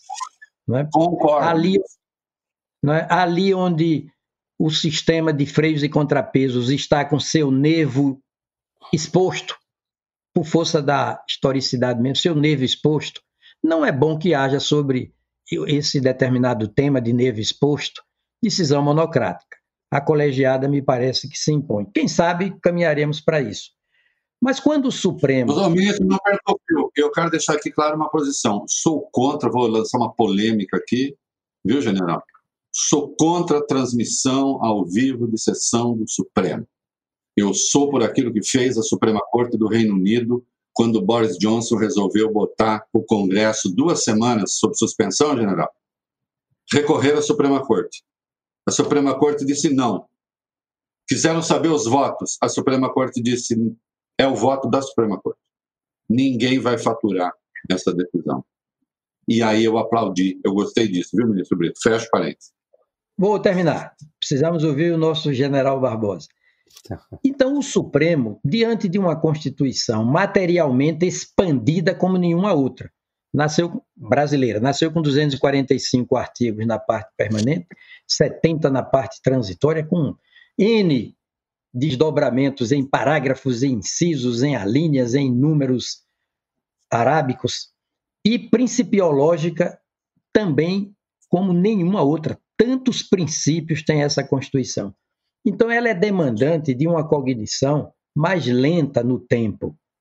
E quando o Supremo vai é, desentranhando da Constituição, por efeito de um esforço maior, mais focado, um debate maior, angulações normativas que já estavam lá, mas antes insuspeitadas, o Supremo tem sido acusado com muita facilidade de proatividade. Aliás, de ativismo, no sentido de usurpação de função dos outros poderes. Eu não entendo que, como característica central, seja ativismo. O que há é proatividade interpretativa. O Supremo não pode ir além da normatividade jurídica, não pode ir além das angulações normativas da Constituição. Porém, não pode ficar aquém, não deve ficar aquém. Tem que balizar bem as coisas. E daí essas decisões todas que suscitaram tantas discussões, mas que foram acertadas. União estável entre pessoas do mesmo sexo, por exemplo, em dezembro de 2018, a ONU, pela Unesco, premiou o Brasil, premiou a Suprema Corte Brasileira, dizendo que aquela decisão foi patrimônio documental da humanidade. Constituiu um patrimônio documental da humanidade. Células tronco embrionárias, interrupção de gravidez de feto anencéfalo, constitucionalidade da lei Maria da Penha, constitucionalidade da lei da ficha limpa, não é proibição de nepotismo, liberdade de imprensa. A imprensa é uma instituição democrática, embora não seja pública. A imprensa, os órgãos de comunicação, não é, general? Não há democracia sem imprensa. Imprensa é irmã siamesa da democracia. A visibilidade do poder não existiria, em rigor, se não fosse a imprensa. Então, o Supremo vem pontificando no se identificar, à medida que o tempo passa, com as angulações maravilhosas, civilizadas, humanísticas, democráticas da Constituição, que cabe a ele guardar por último, né? artigo 102, cabeça. Eu terminei sem lhe responder porque me alonguei, eu gostaria de, de ouvir o, o, o general. Baixo Clero é o podcast de política do UOL. Toda semana eu, Carla Bigato, converso com os comentaristas Maria Carolina Trevisan e Diogo Schelp sobre temas que dominam a pauta política brasileira. Você pode ouvir o Baixo Clero e outros programas do UOL em uol.com.br barra podcasts, no YouTube e também nas principais plataformas de distribuição de podcasts. o UOL tem uma novidade que vai ajudar a sua empresa a entrar no mundo digital. É o Meu Negócio Não Para, que ajuda pequenos empreendedores do Brasil a superar o cenário de crise provocado pela pandemia da Covid-19. Acesse uol.com.br barra Meu Negócio Não Para. Vamos lá, general. É, o senhor fica à vontade, mas eu gostaria de ouvi-lo, lembrando do Mark Miller que pediu desculpas, do fato de a gente ter 3 mil militares da ativa no governo, disso que eu lembrei do, do Huntington sobre o papel dos militares. É, militares da ativa fazendo coordenação política, general. Isso mexe com o meu senso de lógica. Porque se é militar, se é general, não pode ter partido político, falar em nome de partido político. É, é um assunto bastante polêmico. Realmente existe uma proibição, como o ministro bem colocou, do militar da ativa. E aqui da ativa, lembrou bem, corrigiu bem. É, da ativa. Eu quero caracterizar que é o da ativa, ele é proibido de se filiar. O da reserva, não. É, eu, particularmente, não dado a ninguém, mas poderia. É, e, e, militar da ativa, veja bem, você citou aí 3 mil, e por acaso eu até li alguma coisa esses dias a esse respeito, e desses 3 mil, se eu não me engano, 2.700, a, a grande maioria, quase 90%, são cargos chamados de natureza militar, que são do próprio Ministério da Defesa e do próprio Gabinete de Segurança Institucional. Então, são cargos tipicamente militares e a grande maioria realmente sempre foi ocupado por militares da ativa, independente de qual governo. São cargos de natureza militar. E esses outros que, que compõem outros órgãos do governo, é, que eu tenho, no, no, caso específico de generais, me parece que tem um da ativa, que é o general Ramos, né, eu acho que é só um, e que já declarou, até em função dessas polêmicas, que pretende pedir passagem para reserva. Não tenho certeza se, se já pediu ou não, mas parece que já declarou que deve pedir passagem para reserva. Eu acho que não tem nenhum outro general da ativa nesses outros cargos, vamos chamar assim, de natureza civil. Então a grande maioria estão realmente nos cargos de natureza militar, exatamente para que a população entenda muito bem essa separação. O militar da ativa não está ali representando as Forças Armadas. Então, é, é, eu acho que é de bom ouvir que ele seja da reserva. É, e a maioria, eu acho que realmente, a maioria desses militares já estão na reserva. É, como eu falei anteriormente, é, as Forças Armadas, elas não defendem de olhos fechados tudo que o governo Bolsonaro ou que o presidente Bolsonaro determina ou pede para as Forças Armadas, porque elas entendem E o próprio presidente, eu acho que nesse ponto, e, e olha que eu convivi no Ministério da Defesa, na época em que era governo do PT, e o próprio governo do, do PT também não interferia muito nessas questões, a, a execução das atividades inerentes às Forças Armadas, aí eu falo naquela época em que eu era da ativa, era realmente bastante imparcial. Nós não estávamos preocupados nunca, como hoje eu também eu não vejo essa, é, é, essa preocupação das Forças Armadas em saber se a necessidade atende o governador A ou atende o governador B. Eles estão atendendo a nação como um todo, independente do partido político ou do viés ideológico. E eu tenho visto também é, o próprio general Pazuello, que está lá agora interinamente no Ministério da Saúde, ele tem atendido às solicitações dos estados no combate à pandemia, também sem levar para esse viés ideológico. Aliás, ele atender a... Nós esquecemos do Pazuello. Ele da ativa, exercendo um cargo no Ministério, e tem uma coisa, general, e, eu, e, e, hum. e veja, eu não estou querendo colocá-lo numa posição difícil, até porque não é o caso, o senhor sabe se defender muito bem, nem que eu quisesse fazer isso, não é isso. Mas saiu hoje uma matéria no Correio Brasiliense, que, sendo como está lá, inclusive é ilegal, como sabe o ministro Brito. O general reuniu a turma ali e disse: Olha aqui, aqui é o seguinte: se vazar alguma coisa daqui, todo mundo está enquadrado na Lei de Segurança Nacional. Não é assim que as coisas funcionam. Né? É... Quem declarou isso? Eu não, não, não vi essa reportagem. Não. Um general da Ativa no Ministério da Saúde, na fre à frente da, da, de uma política que anda complicada, porque quando nós passamos por aí hoje, a intervenção do, do, do, do, Supremo, a intervenção do Supremo se deu diante de um presidente negacionista que fazia questão de contestar o seu próprio ministro da Saúde. Estamos no terceiro ministro da Saúde. Né? Não tem como, acho eu, o sucesso ou insucesso desta política, não tem como ela não recair nas costas das Forças Armadas. Isto me preocupa como brasileiro. Né? Eu não sou das Forças Armadas, mas as Forças Armadas me pertencem também, da minha pátria. Não tem como, o senhor acha que tem como não cair nas costas das Forças Armadas? O que quer que aconteça na área da saúde, por exemplo, o governo entregou 11% dos kits de UTI prometidos pelos estados. 11%. Né? É, dos respiradores prometidos, não chegou, não, não chega a isso. Tanto é que os governadores caíram atrás, depois tem as acusações de corrupção, enfim. Isso não é um assunto para civis, ministro. Quando precisar, uh, general, quando precisar, estou fazendo o senhor ministro já, também estou tão acostumado.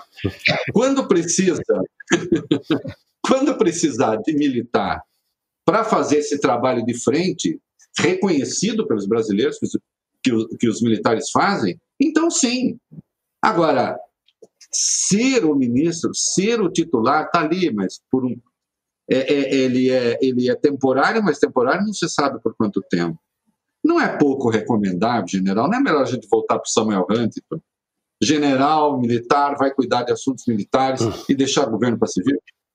Olha, veja bem, é...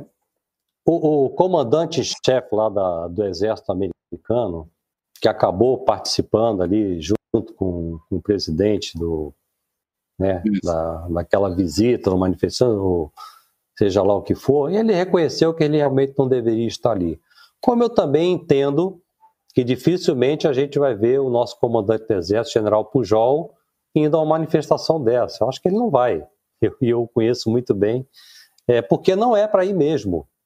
Tá? Então, é, nós estamos falando é, dessa colocação das Forças Armadas, porque o, o, e o Brasil é um, é um, sistema um pouco diferente do americano, é, mas nós temos aqui o, o comandante do Exército está voltado para o preparo da tropa.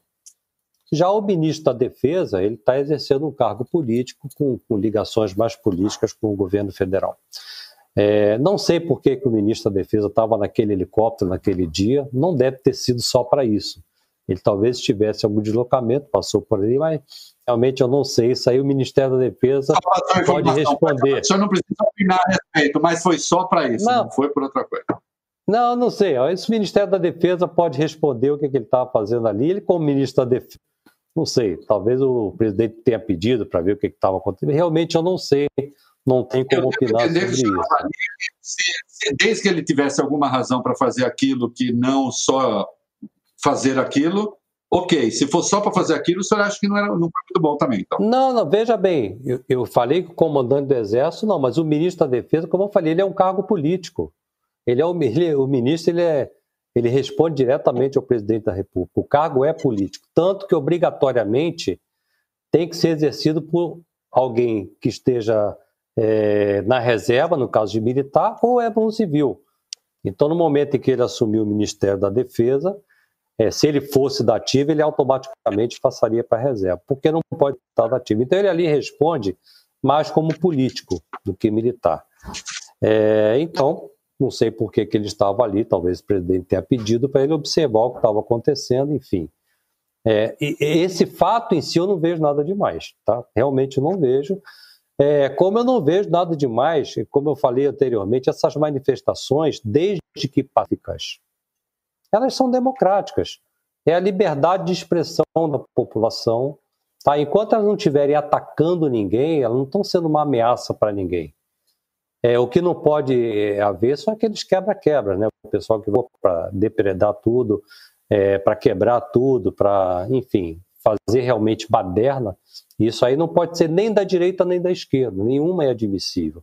Mas a manifestação pacífica. Não, então, eu pedi lei de segurança nacional É, é, até, até essa questão que eu acho que está gerando um pouco, embora, veja bem, eu sou contra também, eu acho que aquilo ali não, não levou a nada, aquela aquele caso dos fogos de artifício, eu até sou contra aquilo ali também, eu acho uma grande besteira. Agora, dizer que aquilo ali é uma ameaça ao, ao Supremo Tribunal Federal, fogos de artifício, se alguém parasse um carro ali do lado do Supremo com uma bomba dentro, isso é um atentado, isso é um ato terrorista, isso é uma ameaça. Agora, soltar fogo é um, algum bobalhão ali. Então... Eu vou provocar o senhor. O senhor é o general. Eu começo soltando fogos de artifício, depois eu vou soltar no, no, no Palácio da Presidência, no, no, Palácio do Planalto, depois eu vou soltar no QG do Exército, ali em Brasília. Eu começo com fogos de artifício, depois eu começo a regular qual é o fogo de artifício. que eu posso eu soltar ou não. É, eu tenho a resposta. Eu posso soltar uma fagulha. Oi? Eu tenho a resposta para isso. Como? É, veja bem, é, eu tenho a resposta fácil para isso. Soltar fogos de hum. artifício em local inapropriado, e é o caso daquele ali, sujeita a pessoa a levar uma multa, a ter os seus fogos de artifício apreendidos, mas vai ser preso nem julgado pela Lei de Segurança Nacional porque está soltando. É igual estacionar o carro em local proibido. Eu vou ser multado, vou ter meu carro rebocado, mas isso não é crime. Agora é crime se tiver uma bomba dentro. Então, por isso que eu falando, é um certo exagero. A polícia poderia chegar, apreender aqueles fogos, não deixar o pessoal soltar, se fosse o caso, até aplicar uma multa, se, se ali é proibido soltar fogos de artifício, não sei se é ou não, e pronto. Mas estão se escandalizando isso aí como se soltar fogos é uma caracteriza uma ameaça. Caracteriza um, talvez uma mensagem, olha, estamos de olho em vocês. Aí cabe à população estar de olho em todo mundo, no executivo, no legislativo, no judiciário, mas não pode soltar, por exemplo, um fogo de artifício na direção de uma pessoa. Isso aí é um atentado, né? Isso aí é uma tentativa até de homicídios. É, agora, soltar fogos para cima, porque é do lado do Supremo ou do lado do Palácio eh, da Alvorada, ah, vai lá, multa a pessoa, apreende o material e, e acabou. E aí, eu aproveito para dizer, inclusive. Eu mas eu não estou no debate. Se o ministro Brito quiser não, falar Não, eu também. Veja bem, eu, eu, falei, eu, eu falei que eu não concordo com aquilo. Não, eu falei que eu não concordo com aquilo. Eu, eu acho que foi não, errado. Não concordo com a interpretação da lei. Eu acho uma agressão à lei de é. segurança nacional. É, veja bem, é, eu, só para terminar, ministro, eu vou passar já para o senhor. Ah, então, nos estendendo, não, nos estendendo, por exemplo, essas investigações de ameaças, já que nós tocamos no tema ameaças, é, o ministro Alexandre de Moraes está mandando investigar, basicamente, quem apoia o presidente Bolsonaro, ou os bolsonaristas, né? É, porque estão falando mal do, do, do Supremo, enfim, fazendo declarações que ele chama de antidemocráticas. Se o presidente da República fosse pedir ao Ministério Público para investigar todos aqueles anti-Bolsonaro que estão fazendo também ameaças, declarações contra o governo, a Polícia Federal não ia fazer outra coisa mais. Ia ter que apreender computador é, dos 54 milhões que votaram no Bolsonaro e aprender o computador dos 45 milhões que votaram contra o Bolsonaro que ficam falando mal ou bem o dia inteiro disso aí. É só olhar as mídias sociais, tanto da direita como da esquerda, todo mundo fala mal de todo mundo. Então, é, é, um, é o tipo da coisa que não, não vai levar a nada. Não é que eu concorde com aquilo, mas esse tipo de investigação não vai levar a lugar nenhum. Vai, vai prender os 50 milhões de pessoas que ficam botando no Facebook que não gostam de A ou de B. Só para precisar, nós temos dois inquéritos. Um que foi aberto a pedido da Procuradoria-Geral da República e o outro que foi aberto de ofício no Supremo. No caso do Supremo, é fake news e ameaças grotescas feitas aos ministros com financiamento. E aí, então, se quem é que está financiando uma campanha que, por exemplo, ontem ficou evidente, é, prega até estupro de filha de ministro. Acho que aí a coisa desborda um tanto né, da, da liberdade de expressão. Eu tenho uma frase, general, que eu acho assim: quem confunde crime com liberdade de expressão acaba confundindo liberdade de expressão com crime. Entende? Eu, que é uma coisa de liberdade de expressão que o ministro Brito entende bem. Ele enterrou a tal da lei da imprensa. Né? A lei da imprensa, que aí sim confundia liberdade de expressão com crime. Chamava liberdade de expressão. Lei, né? A antiga lei de imprensa. A antiga lei de imprensa. Né? Diga mesmo. Eu vou opinar também. Vou, vou dizer as coisas segundo o meu entendimento, respeitadas, respeitados os entendimentos em sentido contrário. É, quando eu falo de poder desarmado, é desarmado à luz da Constituição. A Constituição não fala de polícia do Poder Judiciário. Força Armada, polícia, corporação militarizada, não fala. Mas fala, sim, que a Câmara dos Deputados tem sua polícia interna, que não é só administrativa, é a física mesmo, e o, e o Senado também tem. E o presidente da República comanda as Forças Armadas. Além de dizer a Constituição que a Polícia Militar, os corpos militares de bombeiros né, e a Polícia Civil dos Estados são forças auxiliares, reservas do Exército. Os outros dois poderes, portanto, são poderes que têm a força física, mano militar e mesmo ao seu dispor. O judiciário não tem, não há na Constituição nenhuma previsão.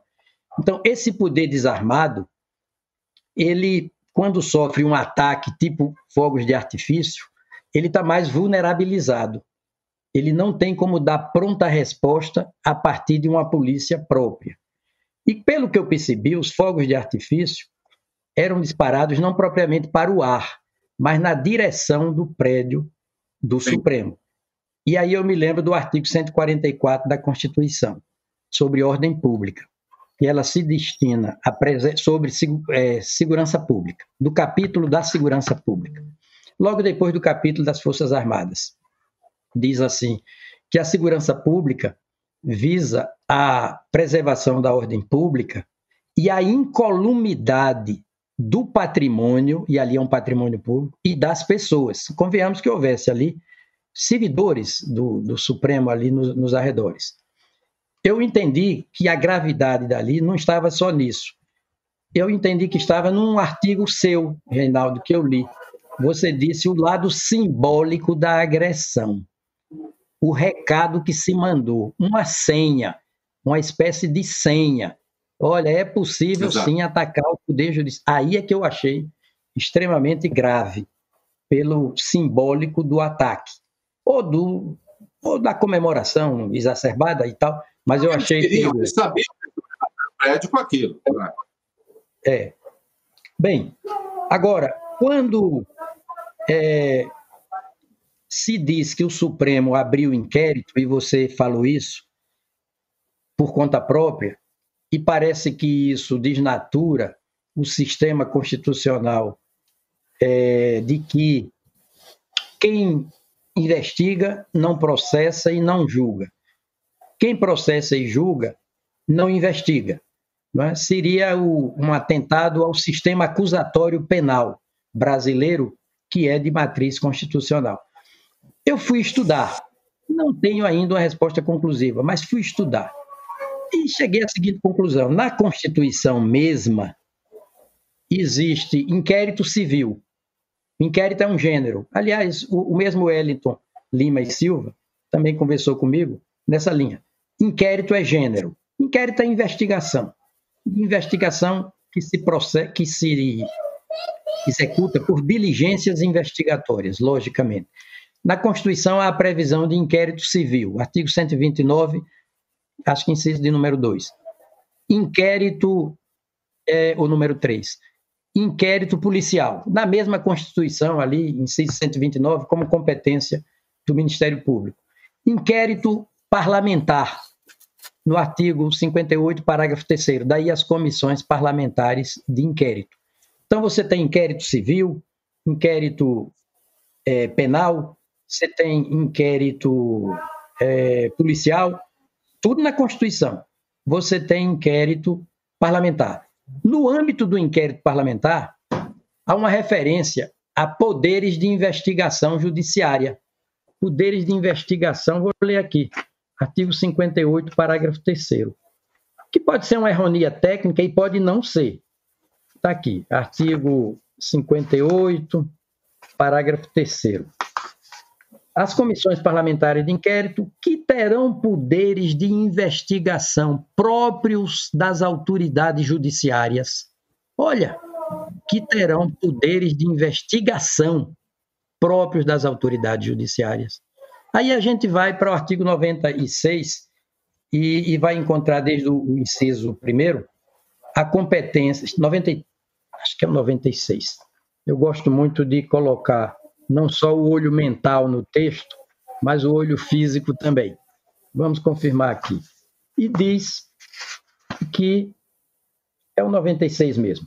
Eleger seus órgãos para os tribunais diretivos, né, poder de autogoverno, e elaborar seus regimentos internos. Os regimentos internos dos tribunais são matricialmente, matricialmente constitucionais, de explícita previsão constitucional e diz: com observância das normas de processo e das garantias processuais das partes, e vem dispondo sobre os regimentos internos, dispondo sobre a competência e o funcionamento dos respectivos órgãos, tanto jurisdicionais quanto administrativos. Aí nós vamos para o regimento interno do Supremo, que o Supremo, em outro contexto, muito antes desses todos, o Supremo já disse que a Constituição deu as boas-vindas ao regimento interno, recepcionou o regimento interno como lei em sentido material, lei genérica, impessoal, abstrata e por aí vai. No caso, com normas materiais e normas processuais.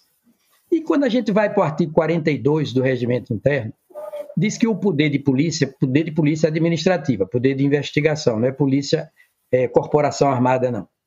O poder de polícia é exercido no, no Supremo não pelo colegiado. Isso é importante. Não pelo colegiado, mas pelo presidente. É um poder unipessoal. É da autoridade do presidente e não do colegiado. E diz, isso no 43, no 43 diz que quando houver uma fundada suspeita, estou dizendo com minhas palavras, de crime nas dependências do tribunal, ou contra parentes, contra dos ministros, parentes ou servidores, uma coisa assim, a competência para abrir o inquérito, olha, para abrir o inquérito, é do presidente. Competência unipessoal, não é do órgão, que poderá delegar a qualquer ministro, fora do sistema, portanto, de aleatório, é fora do sistema aleatório de sorteio, delegar. Uhum. E no parágrafo subsequente, ou no inciso subsequente, diz que fora desses casos, em qualquer outro caso, ainda assim, a competência é do presidente e a mesma delegação poderá ser feita. Então, na prática, o Supremo está investigando, mas não é o Supremo que está investigando em rigor. É uma autoridade unipessoal, é o presidente do Supremo, que delegou, não é nem ele, delegou para um ministro, unipessoalmente. Então, se esse ministro concluir a investigação e elaborar seu relatório, e se for matéria criminal, certamente encaminhará para o Ministério Público. Certamente Isso. encaminhará para o Ministério Público. E é possível né, que ele. É, ah, vou até para terminar. E é possível até que ele conclua, eu concluiria a essa altura, que ele não deve participar do julgamento. O órgão, sim, porque o órgão não presidiu o inquérito, o órgão não investigou, o colegiado não fez investigação. Então, não está impedido o órgão de processar e julgar. Foi uma autoridade. E se essa autoridade se considera impedida, parece que o sistema acusatório fica resgatado em sua inteireza. Mas eu não tenho um entendimento ainda joeirado, depurado, ainda não tenho sobre isso. O... Só lembrando para quem nos acompanha que o, o ministro Alexandre Moraes vai concluir o seu trabalho e vai enviar ao Ministério Público. Não será ele a oferecer denúncia contra ninguém de qualquer sorte. Nós precisamos... Igual as comissões parlamentares de inquérito, viu, Reinaldo? Isso. Igual as comissões parlamentares de inquérito, fazem assim. Nós precisamos começar a caminhar para a conclusão. É, eu vou fazer uma pergunta agora ao general e depois vou voltar para o senhor, para o senhor se despedir, mas eu queria é, fazer. Uma, agora é uma provocação. Agora é uma provocação. Mais boa. uma, mais uma. imagina, imagina. É, aliás, eu vou fazer aqui agora uma questão puramente subjetiva. Você vê, nós estamos conversando aqui, o senhor é, é uma pessoa liana, agradável no trato. Foi isso que eu colhi nas vezes em que eu fui ao clube militar da palestra. Acho que é uma distorção, inclusive, da imagem das Forças Armadas hoje em curso, em razão de circunstâncias várias, de ser confundida com um troço irascível. Isso aqui eu, considere se quiser, minha pergunta não é essa tosse irascível, mal criado, agressivo, é, sempre com uma coisa de arma na mão, quando eu acho o entendimento que se deve ter das Forças Armadas do Brasil e das Forças Armadas no geral deva ser outro. Mas a minha provocação é, é a seguinte, general. Eu não estou com os números aqui, mas se for me cobrar, depois a gente apresenta. Eu estou aqui no UOL, a importância que isso tem. Desde a redemocratização, o governo que. O, o presidente que mais investiu nas Forças Armadas foi o presidente Luiz Inácio Lula da Silva. Foi quem mais aparelhou o Exército, é o responsável pelo, pela retomada do projeto nuclear da Marinha. Embora comprado no governo Dilma, foi ele que fez avançar a compra dos caças. Um troço que eu acompanhei bem, porque desde que eu estava na sucursal de Brasília, da Folha, em 94, Fernando Henrique começou a tentar, depois não tinha dinheiro, e aí ficou essa discussão sobre os caças, até chegar à compra dos Gripen, por decisão da aeronáutica, que eu acompanhei bem, não foi não foi decisão dela. Ah, teve lobby de não sei o que, foi uma decisão da aeronáutica em razão da transferência de tecnologia. Se o senhor tiver alguma outra informação que não seja essa, o senhor me corrige. Então, o Exército foi muito bem equipado dentro do possível no governo Lula. A Marinha, idem. Né? Aliás, especialmente a Marinha, no caso da, da retomada do, do, do, do submarino de propulsão nuclear, e, no caso aeronáutica, os Gripen. Sem qualquer crispação com as Forças Armadas e nenhuma natureza, o senhor foi do Ministério da Defesa, o senhor disse no governo Lula, no governo PT, é, sem as acusações de corrupção, e nós sabemos, pelas quais, aliás, é, o partido pagou muito caro, o presidente Lula em particular, a presidente Dilma, que caiu, portanto, não ficou na impunidade. Um monte de gente foi punida, um monte de gente foi presa. O que eu não entendo, general, e depois aí o senhor vai voltar ainda para se despedir. Se o senhor puder responder uns dois, três minutos, só para a gente se alongar demais. O que eu não entendo, general, por que as, a média das Forças Armadas parece ter tanta raiva do PT, sendo que nunca viveu tão bem do ponto de vista material, de infraestrutura, de prestígio, de avanço tecnológico, como no governo do PT. Um conceito aí, general, contra PT e contra seu principal líder. Só deixando claro ao senhor que eu escrevi cinco livros batendo no PT. Eu não sou petista. Eu até posso ter razões para ser crítico ao PT, mas eu, eu general... a minha provocação então vem agora. Eu tenho razões para bater no PT, vocês militares não têm nenhuma. Vocês deveriam aplaudir o PT. Ou eu estou errado? Esqueça a corrupção. Estou falando que isso é coisa de civil. Civil coisa de corrupção, mandou gente para cadeia. Estou falando do ponto de vista do aparelhamento das Forças Armadas. Que mal fez o PT às Forças Armadas? Se não apenas bem. O senhor é general, o senhor sabe do que eu estou falando. Bom, é, vamos, vamos começar então por um simbolismo que foi colocado. Eu, eu vou, para ser rápido naquele assunto novamente dos fogos de artifício, é, eu, eu lembrei aqui, por exemplo, há pouco tempo, muito pouco tempo, um maluco também é, passou lá em frente ao Palácio do Planalto e jogou lá uma tinta vermelha numa manifestação e o pessoal foi lá, prendeu o sujeito lá e acabou, morreu aquilo ali, não, não deu grandes repercussões. Essa questão do simbolismo, eu concordo com o ministro, é, é uma coisa que choca a gente. Tá? Mas, mas eu volto a dizer, é, o responsável pela segurança pública ali naquele entorno, dependendo do local, é claro, né? Palácio Planalto são as Forças Armadas, o Itamaraty, por exemplo, e a Marinha, nossos fuzileiros navais, mas ela é aquele entorno ali do, do, do, do STF se não me falha a memória, tem uma normatização no governo do Distrito Federal que ali seria encargo da própria segurança pública.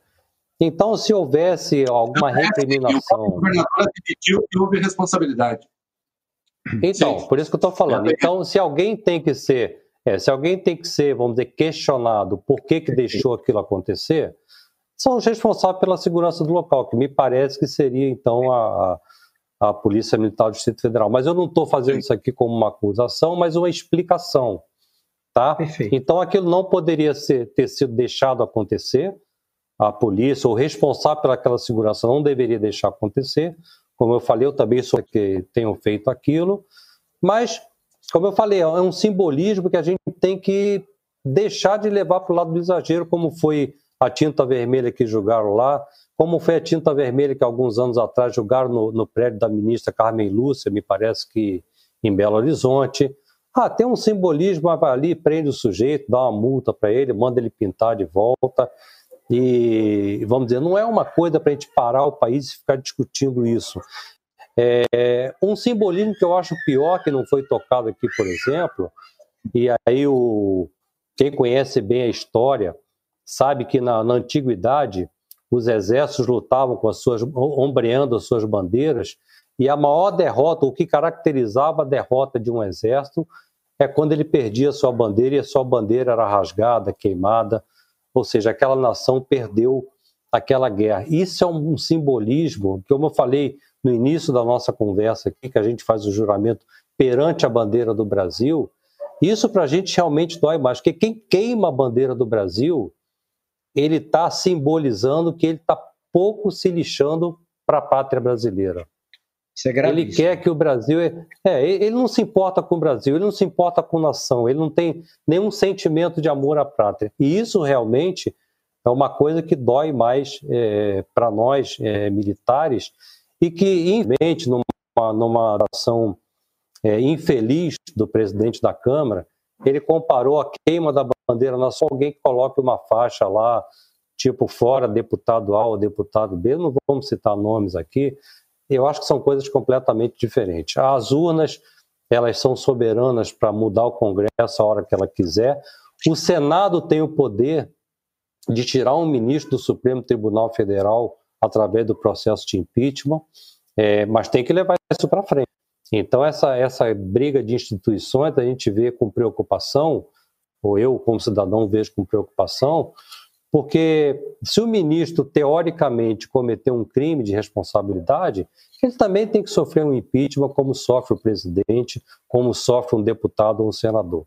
Mas essas coisas não são colocadas para frente por decisão monocrática do presidente da casa, que não bota isso em votação, e aí é que a gente fica preocupado, de, de parece que não estão querendo se atacar mais. Bota em votação o quê? É, eu não entendi o que Por exemplo, um processo de impeachment um processo de impeachment contra um ministro do Supremo, por exemplo.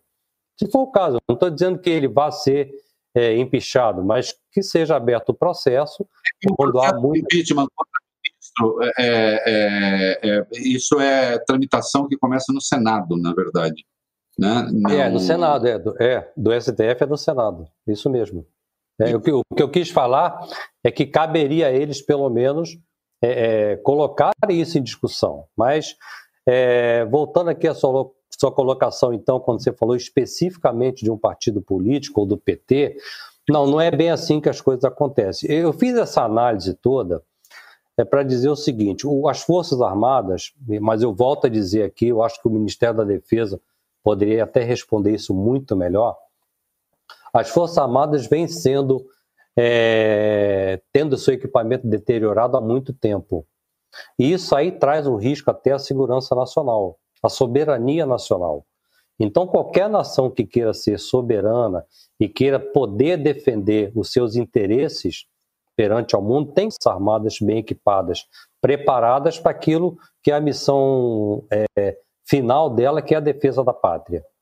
Então, o senhor está contestando a minha, a minha afirmação de que do, no, no governo Não. Lula, em especial, as Forças Armadas tiveram é, os recursos de que precisaram dentro do possível não, da riqueza não. brasileira e que é, foram especialmente equipados então vamos ver, vamos, vamos é, não, eu não estou contestando o que você está falando, mas eu quero corrigir o que você está falando de alguma maneira. O que, que aconteceu? É, o, o, PT governou por 14 anos praticamente, né? oito com Lula e depois com a Dilma. Nesses 14 anos, então esse espaço temporal houve uma aplicação de recursos em coisas que não tinham mais. O, a Armadas, por exemplo, eu me lembro bem que o Exército estava sem munição até para treinamento. Então era imposto que isso se resolvesse.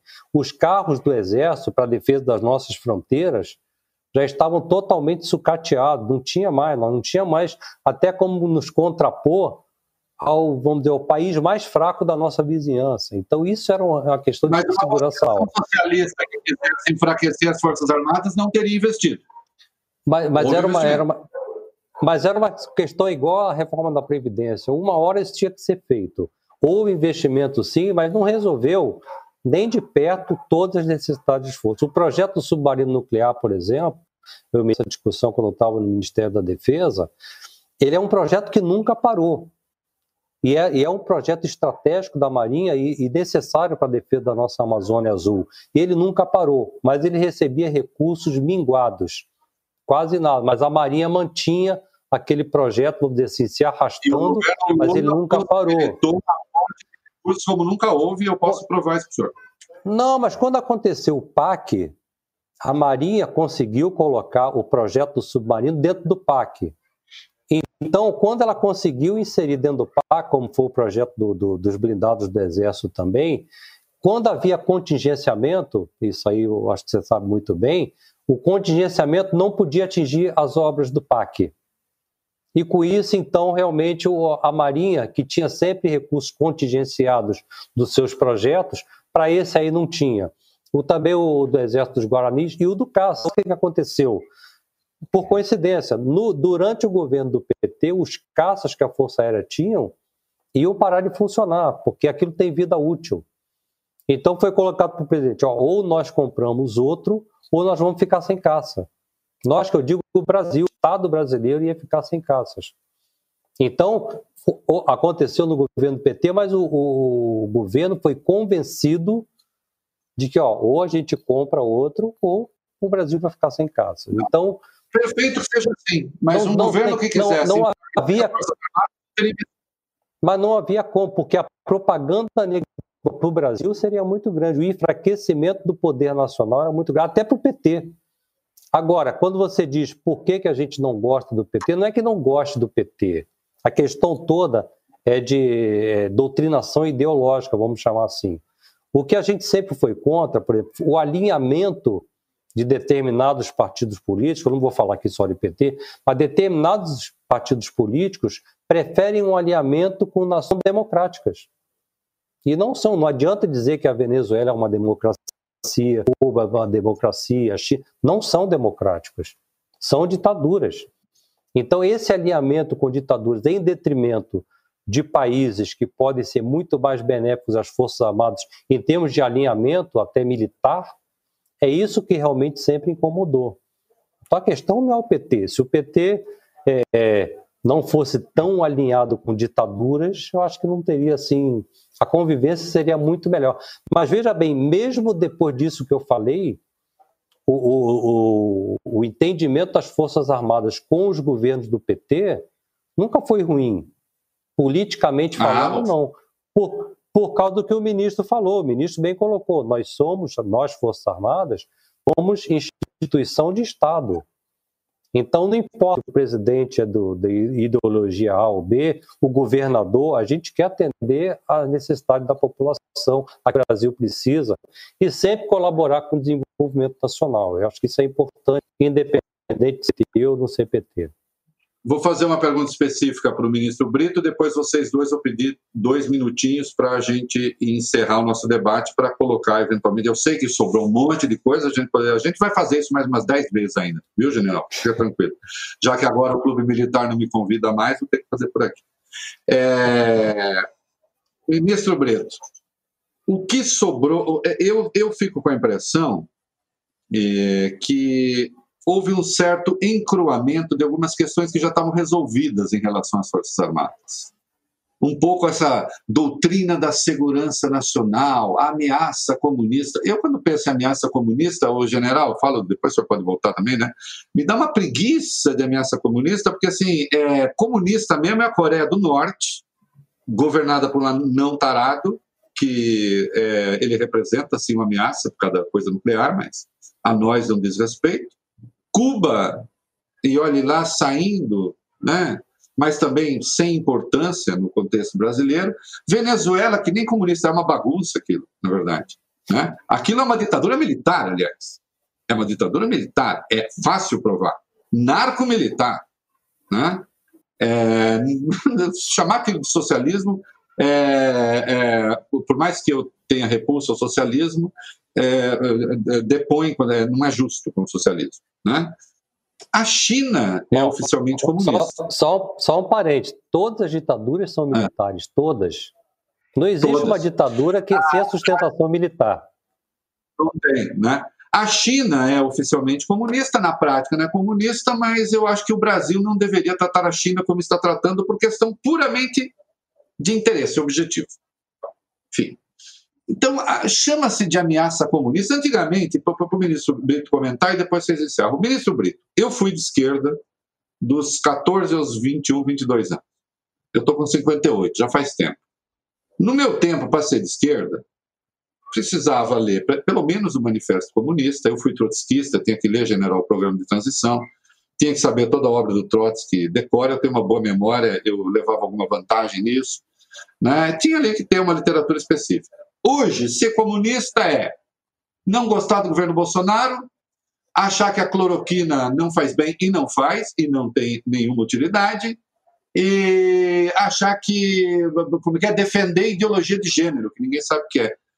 é o, o, próprio anticomunismo, ministro, de quando o senhor era jovem, e quando eu era jovem, o próprio anticomunismo não acabou um pouco rebaixado, ele não ficou um pouco, não ficou uma coisa meio apalhaçada, esse negócio de anticomunismo? Hoje em dia, que sentido faz esse anticomunismo estar tá reduzido a essas coisas? É. Eu acho, eu entendo, eu entendo que o comunismo não é opção. Historicamente, nem o socialismo. Opção é mesmo o capitalismo, economicamente. Agora, não. O capitalismo é como a democracia. Aliás, e os estados democráticos são capitalistas. Mas não esse capitalismo que nós praticamos cotidianamente, e sim o capitalismo tal como versado pela Constituição brasileira. A Constituição brasileira só lê, basta ler um artigo 170. Olha o que está dito ali sobre a ordem econômica. A ordem econômica por base, aliás, a ordem econômica fundada na valorização do trabalho e na livre iniciativa, tem por fim assegurar a todos, a todos, indistintamente, todos os indivíduos, tem por fim assegurar a todos existência digna, ou seja, existência materialmente digna. Materialmente digna. Como se fosse pouco, diz o artigo 170, conforme os ditames da justiça social e os seguintes princípios. E começa com soberania nacional. Até gostei muito do general Barbosa, deixar claro que governo, é, que aliança com o governo ditatorial já pré-exclui a simpatia por inteiro das Forças Armadas.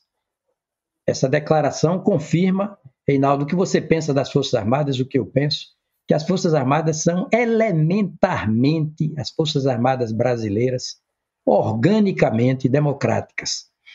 Bem, aí vem propriedade privada, função social da propriedade, livre concorrência, defesa do consumidor, defesa do meio ambiente. Olha aqui, quem é contra cada um desses princípios? Ninguém pode ser contra, porque isso é civilizadíssimo.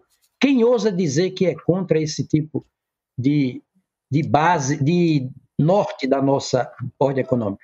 Aí vem redução de distâncias sociais e regionais. E, finalmente, não é? Vai para uma regra de democracia no interior do próprio capitalismo. Tratamento favorecido para as pequenas empresas, que o artigo 179 diz tratamento diferenciado e favorecido em termos administrativos, previdenciários, tributários, creditícios. Vale dizer, não há um capitalismo no Brasil, nós não somos singelamente capitalistas à luz da Constituição, que é a lei das leis, lex máxima, não há capitalismo no Brasil. O que existe é capitalismo social. Não há economia de mercado no Brasil. Isso é um equívoco conceitual. A nossa economia é economia social de mercado. Quer dizer, o melhor dos mundos nós temos ali no artigo 170. Não existe a ordem econômica de um lado e esses princípios civilizados do outro. Não. Esses princípios conceituam, elementarizam a ordem econômica. Não há ordem econômica senão elementarizada, cimentada por esses princípios altamente civilizados. Tanto que o nosso maior calcanhar de Aquiles hoje, preservada a democracia, sem dúvida, é essa distância social tão abissal, né? com largos segmentos da população de fratura existencial exposta. Agora, na pandemia, a gente percebendo pessoas que menos preparadas para evitar a contaminação e, uma vez contaminadas, menos em condições de sobreviver à contaminação. Essa é que é a grande desonra do Brasil. atualmente. Né? E nós devemos, nas políticas públicas, municipais, estaduais, distritais, federais, priorizar o encurtamento de distância social, porque isso é uma política pública constitucional. Encurtar distâncias sociais é uma política pública de primeiríssima prioridade constitucional. E fazer diferente é desgoverno. Aumentar distâncias sociais é crasso desgoverno. Parece que você gostou, Reinaldo. É incorrer em constituicídio. Eu gostei Não, eu... quando o senhor estava quando o senhor estava falando quando o senhor estava falando da questão da, da, da, doença agora, das pessoas que colheu o Brasil, a minha mãe, que 80 anos teve Covid, e, e, as, e os sintomas dela foram tão, de algum modo, particulares, eles não, não era general aqueles sintomas ali mais clássicos da Covid. Só que quando ela chegou ao hospital, ela estava com metade de cada um dos pulmões tomado, já, sem ter sintoma. Então, não fossem as circunstâncias sociais que ela vive, felizmente podemos dar a ela uma vida boa, uma assistência médica boa, perfeito, a, perfeito. a minha mãe teria morrido. Teria morrido, o general, sem dar uma tosse, sem ter tido um espirro os sintomas dela, nem a sintomatologia está clara ainda. É por isso que eu me assusto quando vem essas generalizações sobre a doença e um certo descuidado do poder público com isso.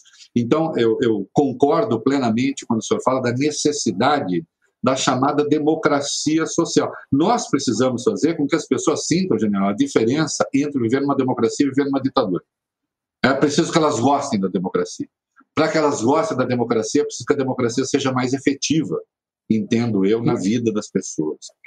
Isso. É, mas eu vou, eu vou, eu vou pedir caminhar para o encerramento, porque senão o daqui a pouco. Estamos aqui há quase duas horas. Já. Aliás, agradeço vocês dois muito do, pelo tempo concedido. Se der, general, dois minutos, um pouquinho mais, é, para a gente encerrar. O senhor livre para fazer a, a, consideração que o senhor quiser, mas, sei lá, a gente está, boa parte da sociedade reclusa, com medo, assustada, com medo do futuro.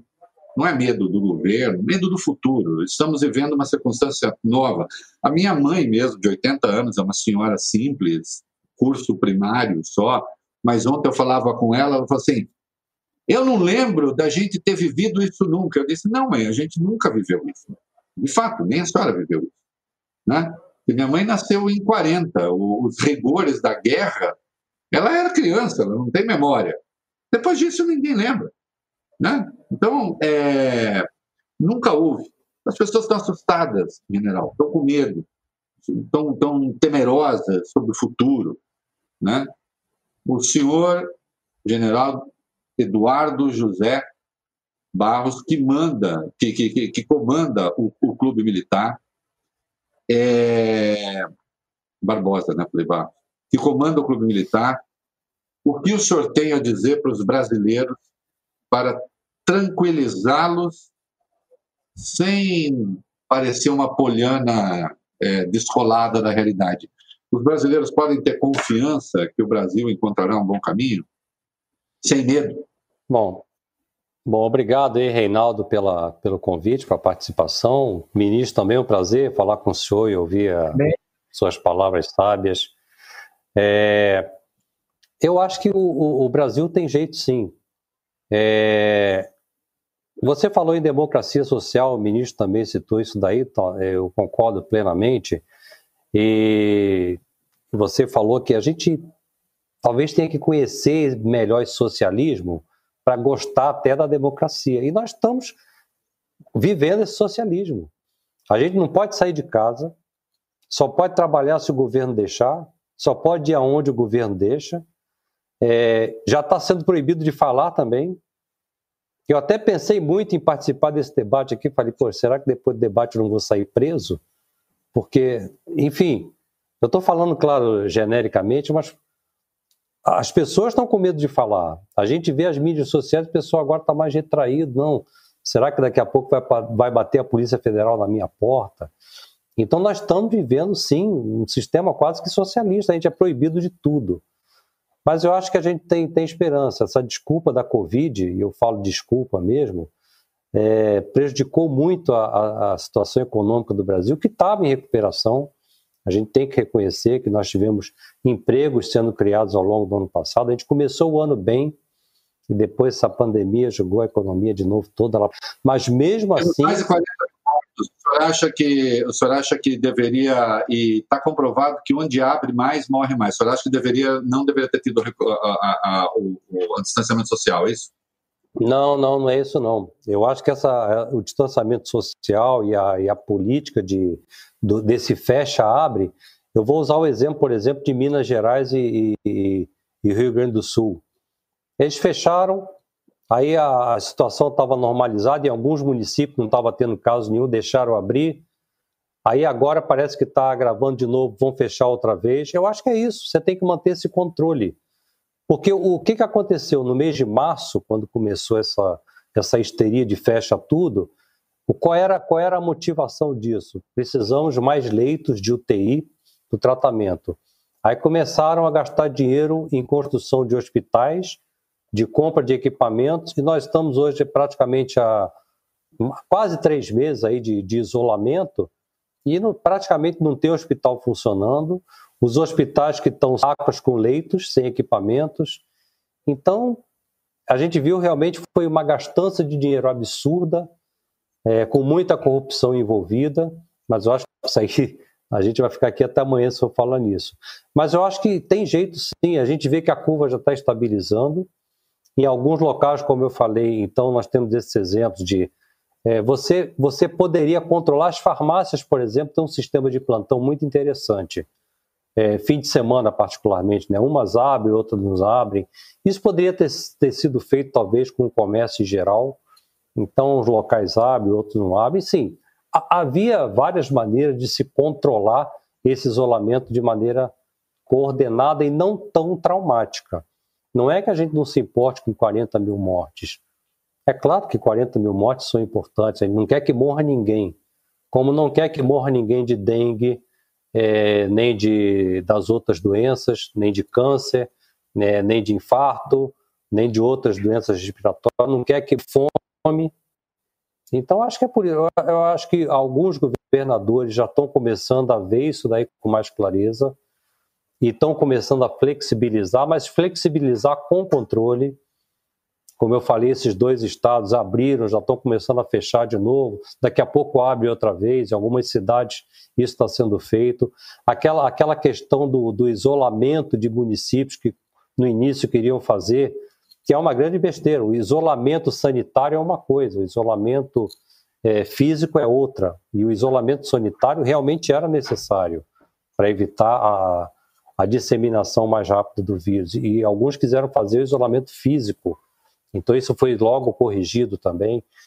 Mas eu, eu vejo o Brasil com, com grande possibilidade, sim. Agora, é, eu aproveito esse seu canal aqui, que eu tenho certeza que a audiência está bastante grande, que os poderes se acertem, que deixem que o, que o judiciário faça o que tem que fazer, que o Congresso faça o que tem que fazer e que deixem efetivamente o, o governo governar.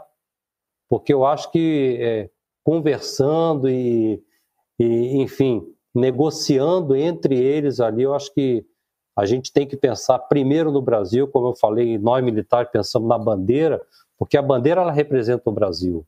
Então, e o ministro falou muito bem, eu acho que a gente estava em off ainda quando o ministro citou na nossa conversa aqui, antes de nós entrarmos no ar, hoje é número um é o Brasil, nós somos a prioridade número dois.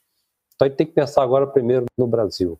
E, e realmente, que, que todos tenham mais responsabilidade, mais amor no coração e vejam essas pessoas necessitadas que estão aí precisando, né? E deixem realmente o pessoal trabalhar de uma maneira coordenada, é, com todos aqueles cuidados da saúde que, tem, que precisam ter, né, para que a gente consiga controlar realmente a disseminação desse vírus. E aí o Brasil poder é, acelerar o seu crescimento novamente. É o que a gente espera e o que a gente tem esperança. Muito obrigado mais uma vez pela participação. E Reinaldo, você está convidado para uma palestra no, no clube, tá? porque tá eu vou fazer questão de preparar umas perguntas antecipadas para ver, ver você também assim na berlinda aí contra a parede para poder responder. Eu vou te devolver ah, essas perguntas aí. Só não me pergunta muito sobre obrigado. militar. Não entendo. Ah, muito obrigado. Foi, foi um É, prazer grande estar aqui, poder falar com você e o, e o nosso ministro também. Muito obrigado a você e a todos que nos assistiram. Nessa última fala, o senhor disse um monte de coisa com a qual eu não concordo, mas eu respeito a regra do jogo, era seu espaço de fala, eu não vou interromper e nem vou contestar, porque era a sua fala final. Ministro Brito, para o senhor É. se despedir, é, respondendo, e, e se- a gente deve ter medo, devemos ter esperança, e também se despedir do pessoal que está acompanhando a gente. Também muito prazer, muito gosto, muito proveito conversar com você e com o general Barbosa, com toda sinceridade. Em off, eu estava dizendo para o general que, diante desse tensionamento, essa fricção, esse estresse, essa queda de braço, eu acho tudo isso prejudicial a, ao combate, sobretudo concentrado, intenso da pandemia. E eu disse ao general: Olha, eu digo para mim mesmo, o meu amigo número um, pelo menos neste momento crucial da nossa vida, o meu amigo número um é o Brasil. Eu sou o meu amigo número dois. O Brasil merece essa inversão de prioridades. Aí o general riu, etc, etc, e se lembrou agora do que estava dizendo. Olha, eu tenho feito uma proposta, Reinaldo, que você tem acompanhado, que é um pacto Sim. em torno da Constituição. O perigo mora ao lado, permanentemente. Mas a gente se esquece de que a solução também mora ao lado. E no nosso caso, a solução é essa Constituição. É preciso deixar de ter um pé atrás com ela. Alguns setores da sociedade não gostam dessa Constituição. E ela, em rigor, é intrinsecamente boa. Ela é civilizada, ela é humanista, ela é democrática, ela é ecológica, combate ferrenhamente todos os preconceitos. É uma Constituição mentalmente arejada, nos descoloniza mentalmente, nos emancipa mentalmente, essa Constituição. E cerrar fileiras em torno dela, me parece que é uma postura tão objetiva quanto legítima. Quanto legítima. Qual é a maior lei do país? Não é ela? Então vamos nos sentar em torno dela como se fosse mesa de debates e procurar saídas a partir dela, da Constituição, objetivamente. É a minha despedida nesse sentido de que se nós somos primeiristas em alguma coisa, é no direito constitucional brasileiro. Essa Constituição nos torna um povo juridicamente primeiro-mundista. Ela, essa Constituição, nos torna juridicamente felizes. E nós não sabemos disso, que somos juridicamente felizes por efeito dessa Constituição. Basta, né? vou terminar mesmo, o artigo 1 com aqueles princípios, que são fundamentos e outros que são objetivos fundamentais. Quem é contra a soberania nacional? Quem é contra a soberania popular? Quem é contra a cidadania, a dignidade da pessoa humana, o pluralismo político, a erradicação da pobreza, o encurtamento de distâncias sociais, o casamento mais conciliado possível entre capital e trabalho? Quem é contra a garantia do desenvolvimento nacional, a quebra dos preconceitos? Quem ousa dizer que é contra? E esse é o grande norte que a Constituição nos aponta. Enquanto a gente tiver um pé atrás com a Constituição, o Brasil não vai para frente. Enquanto a gente tiver um pé atrás com a Constituição, o Brasil não vai para frente. É como penso, obrigadíssimo pela honra da participação. Eu quero agradecer, agradeço ao general Eduardo José Barbosa, ao ministro Aires Brito, dizer que nós concordamos com uma ligeira correção, nós, eu. Brasil acima de tudo, Deus acima de todos e a Constituição acima de tudo isso. Sabe por quê, ministro Brito? Porque no preâmbulo da Constituição, se não está lá, estamos sob a proteção de Deus. A Constituição já está sob a proteção de Deus. Portanto, Exato. quando a Constituição está acima de tudo isso, ela traz Deus junto. Está né? Tá no preâmbulo isso. Fora... Está no preâmbulo, exatamente. Por isso, por isso general, vai de Constituição que Deus junto. Fora disso, tentação do capeta. Devemos ficar longe. Senhores, muito obrigado. Espero que tenhamos oportunidade de fazer outros debates, né? Uh, espero que tenha sido tão bom para os nossos é, internautas como foi para a gente ficar debatendo aqui. Certamente é muita coisa deu vontade de perguntar, discordar, de to todos os três aqui, né? E mais quem está ouvindo também. Mas o debate é assim mesmo. Felizmente a gente me esgota tudo num debate só. Senão a vida podia acabar depois de um bom debate, né? Mas a gente quer, depois do bom debate, tomar um bom vinho, passear, enfim, quando puder. Obrigado, senhores, sinceramente, foi muito bom. Obrigado.